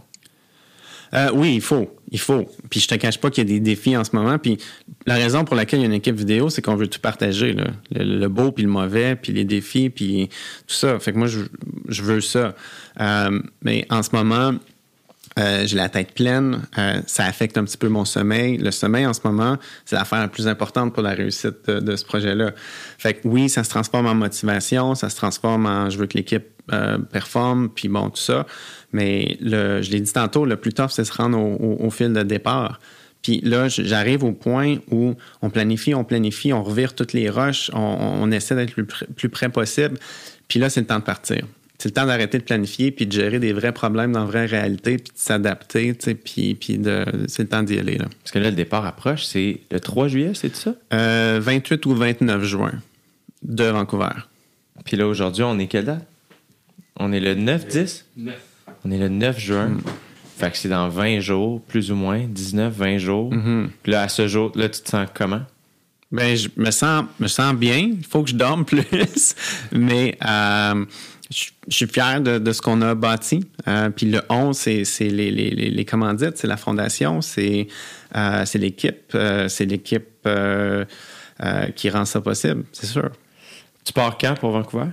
24 juin. À la Saint-Jean? Oui. Et fait que là, tu le fais de l'autre bord. Oui. Tu vas, tu vas arriver où? L'objectif, c'est d'arrêter à Halifax. Là, les frontières semblent vouloir rouvrir. Euh, pendant plusieurs mois, on se disait ça va risquer de finir à Québec, euh, ce qui est quand même un défi. Tu sais, si tu fais Vancouver-Québec en, en 10 jours en vélo, euh, je le répète, l'important, c'est le message. Ouais. Fait on a une super belle histoire à raconter.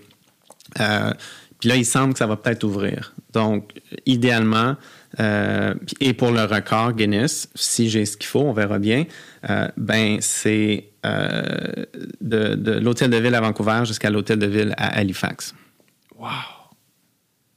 Fait qu'ils vont-tu fermer certaines rues, comme à, à certains événements? Je suis pas assez big. Non? Ça. Non, c'est vraiment. C'est solo, c'est ton équipe qui documente, qui doit créer plein d'évidences pour soumettre euh, à- à- au record Guinness.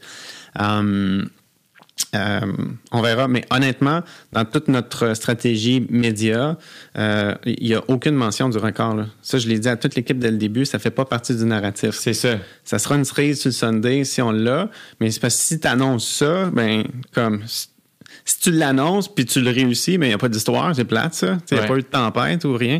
Puis si tu ne réussis pas, ben là, tu sais, c'est Ben, puis c'est que ça, ça devient le narratif, puis toi, c'est pas, pas pas ça ça. ton narratif, totalement pas. Euh, fait que là, euh, est-ce que tu te sens euh, prêt? Comment tu te sens physiquement en ce moment? Au niveau vélo, ça, ça va bien. Je me Ouais. sens prêt, il reste un peu de finition. Euh, la confiance monte à, à chaque gros, euh, gros, gros entraînement. Euh, puis je me sens surtout prêt à cause de l'équipe. Man, ça s'en vient, c'est débile. Hmm. Euh, Où est-ce qu'on va pouvoir suivre ça? Sur ton site web, j'imagine? Euh, page Facebook, donc Sebastian's Ride Across Canada, puis mon compte Instagram à, à moi, Seb Inspire, avec le S à la fin, le Seb Inspires. Yeah. C'est extraordinaire. C'est sûr que je vais suivre ça. Puis je suis persuadé qu'il y a plein de gens qui vont suivre ça aussi. Ça va être débile. Euh, là, comment tu prévois euh, splitter tes journées? Est-ce que c'est combien de kilomètres par jour? Entre 400 et 450? Ouais, puis, puis tout dépend de la météo. Il n'y a aucun secret que tu le fais à Vancouver. Tu pars de Vancouver pour des vents favorables, des vents d'eau. Euh, tu peux avoir un vent de face dans les prairies. Fait que la différence, euh, tu sais, avec un, un gros vent d'eau dans les prairies, tu peux faire 500-600 km par jour. Euh, puis avec un vent, un vent de face, ça finit à 300 km, puis, puis tu sais, c'est... That's it. Euh, donc, euh, l'idée, c'est de commencer avec trois Monster Days. parce que peu importe ce que tu fais au début, tu es épuisé à la fin. Fait que might as well t'enclencher le plus possible. Puis ensuite de ça, essayer d'être le plus constant possible. Fait que tu, tu estimes des journées de combien de temps?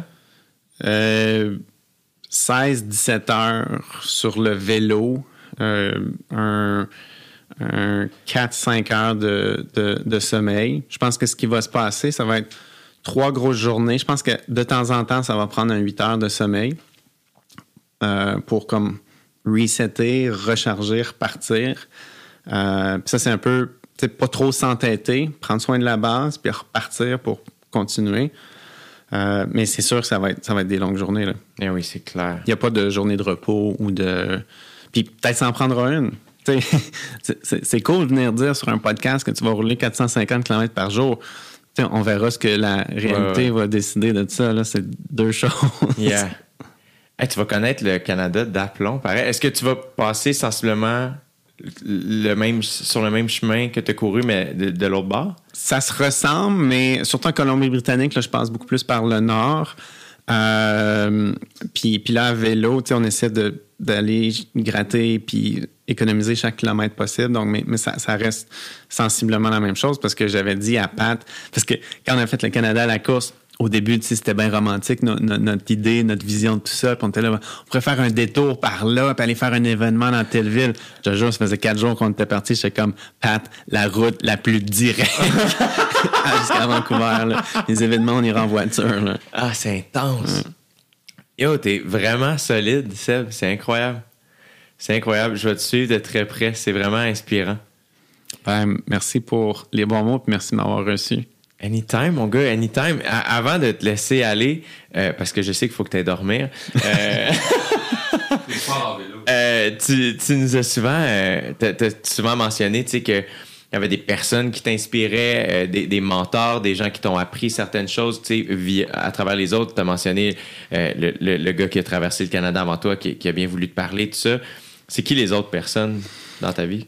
C'est, c'est pas des vedettes, puis des, c'est des, des gens dans mon entourage. J'ai, un ami qui, tu juste la façon dont il gère sa famille puis son couple, ça m'inspire, puis pour moi, c'est un mentor. Euh, professionnellement, des, des, des gens que j'admire, euh, ma famille, mes, amis, tu sais, on, on est super occupés dans la vie. mes amis, je les, choisis euh, méticuleusement.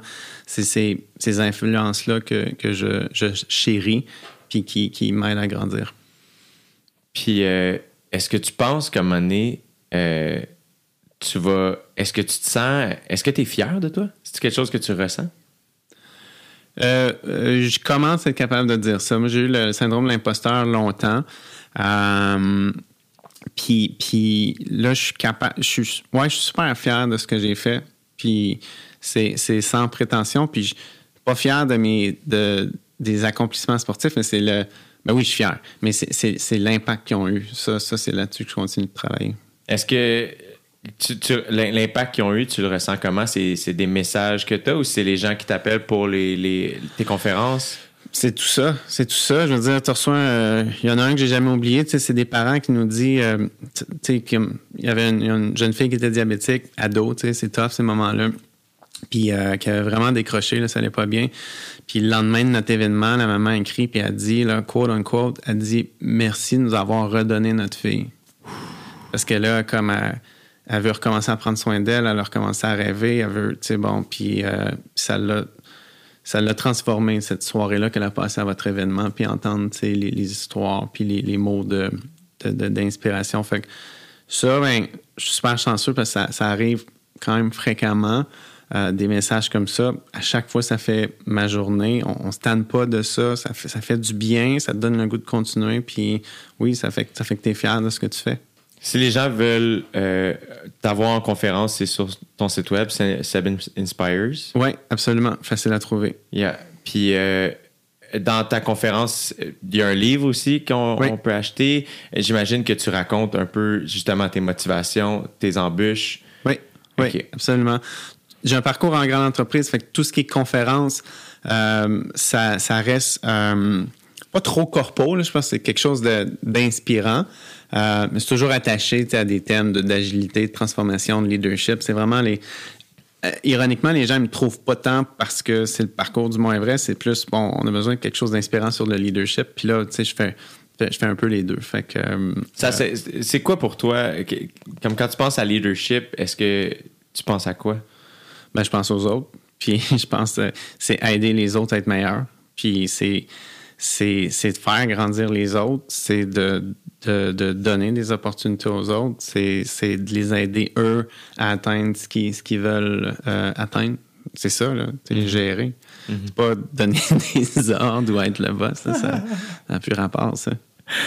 Euh, Puis là, je vais bientôt te laisser partir. J'avais une dernière question que je viens juste d'oublier, euh, qui était, oui, euh, est-ce que là, tu vas pouvoir écouter quelque chose dans tes oreilles pendant... euh, Euh, non, surtout à vélo, tu vas entendre les voitures, euh, tout ça. Donc, euh, donc, je finirai pas plus intelligent cette fois-là. Heureusement, c'est juste deux semaines. Ok, ben, euh, asti, j'avais quelque chose que je voulais te dire, il me semble, j'ai oublié. Crime, c'est quoi? Mais moi, ce que je peux dire, là,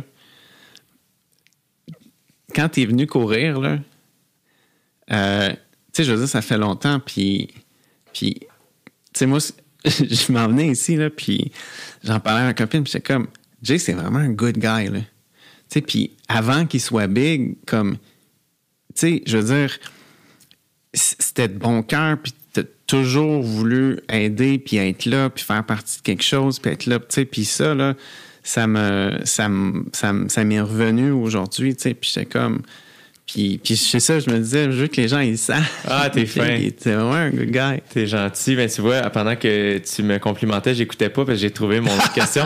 Hey, prends ce qui, prends ce qui passe. Est-ce que euh, est-ce que la cause du diabète avance bien? Qu'est-ce qui, qu'est-ce qui, qu'est-ce qui reste comme chemin à, à parcourir pour que ça s'améliore encore plus? Euh, ben oui, ça avance bien parce que les outils que j'ai maintenant, euh, je veux dire, j'aurais pas pu rêver à ça il y a, il y a- il y a 20 ans. Donc, euh, la FRDJ, la Fondation de recherche sur le diabète juvénile, le JDRF en anglais, pendant longtemps, le focus, c'était la cure, sais, trouver une guérison. Ça l'a encore. Mais là, aujourd'hui, ce qu'on a, c'est une cure mécanique. Donc, je suis encore diabétique, mais c'est beaucoup plus facile de gérer tout ça. Fait que il, y a des, il y a des bons de, géants euh, qui, ont été, euh, qui ont été faits. Ça continue d'arriver. Il y a encore plein de nouvelles innovations qui, qui s'en viennent. Ça va dans la bonne direction, mais il faut pas lâcher. Fait que les gens, s'ils veulent en savoir plus sur le diabète, euh, y a-t-il une manière d'aider quelconque à travers tes événements, évidemment? Mais j'imagine qu'il y, a- il y a des causes. Oui, ben la, la, la, la, FRDJ, la JDRF, qui ont toutes sortes d'événements, euh, qui leur mission première, c'est d'amasser des sous pour financer la recherche sur le diabète de type 1. Euh, ils sont partout au monde. C'est une des charités les mieux gérées sur la planète. Euh, et c'est c'est eux qui, qui vont nous amener vers une cure. That's it. Mm. Seb, merci tellement d'être venu jaser avec moi. C'est vraiment, vraiment apprécié. Bon succès. Essaye de t'amuser. Je vais penser très fort à toi, puis je vais, je vais t'encourager très, très, très, très fort euh, pendant, pendant les deux semaines que tu vas pédaler. On va suivre ça de très près. Merci infiniment. Cheers, mon ami. Merci.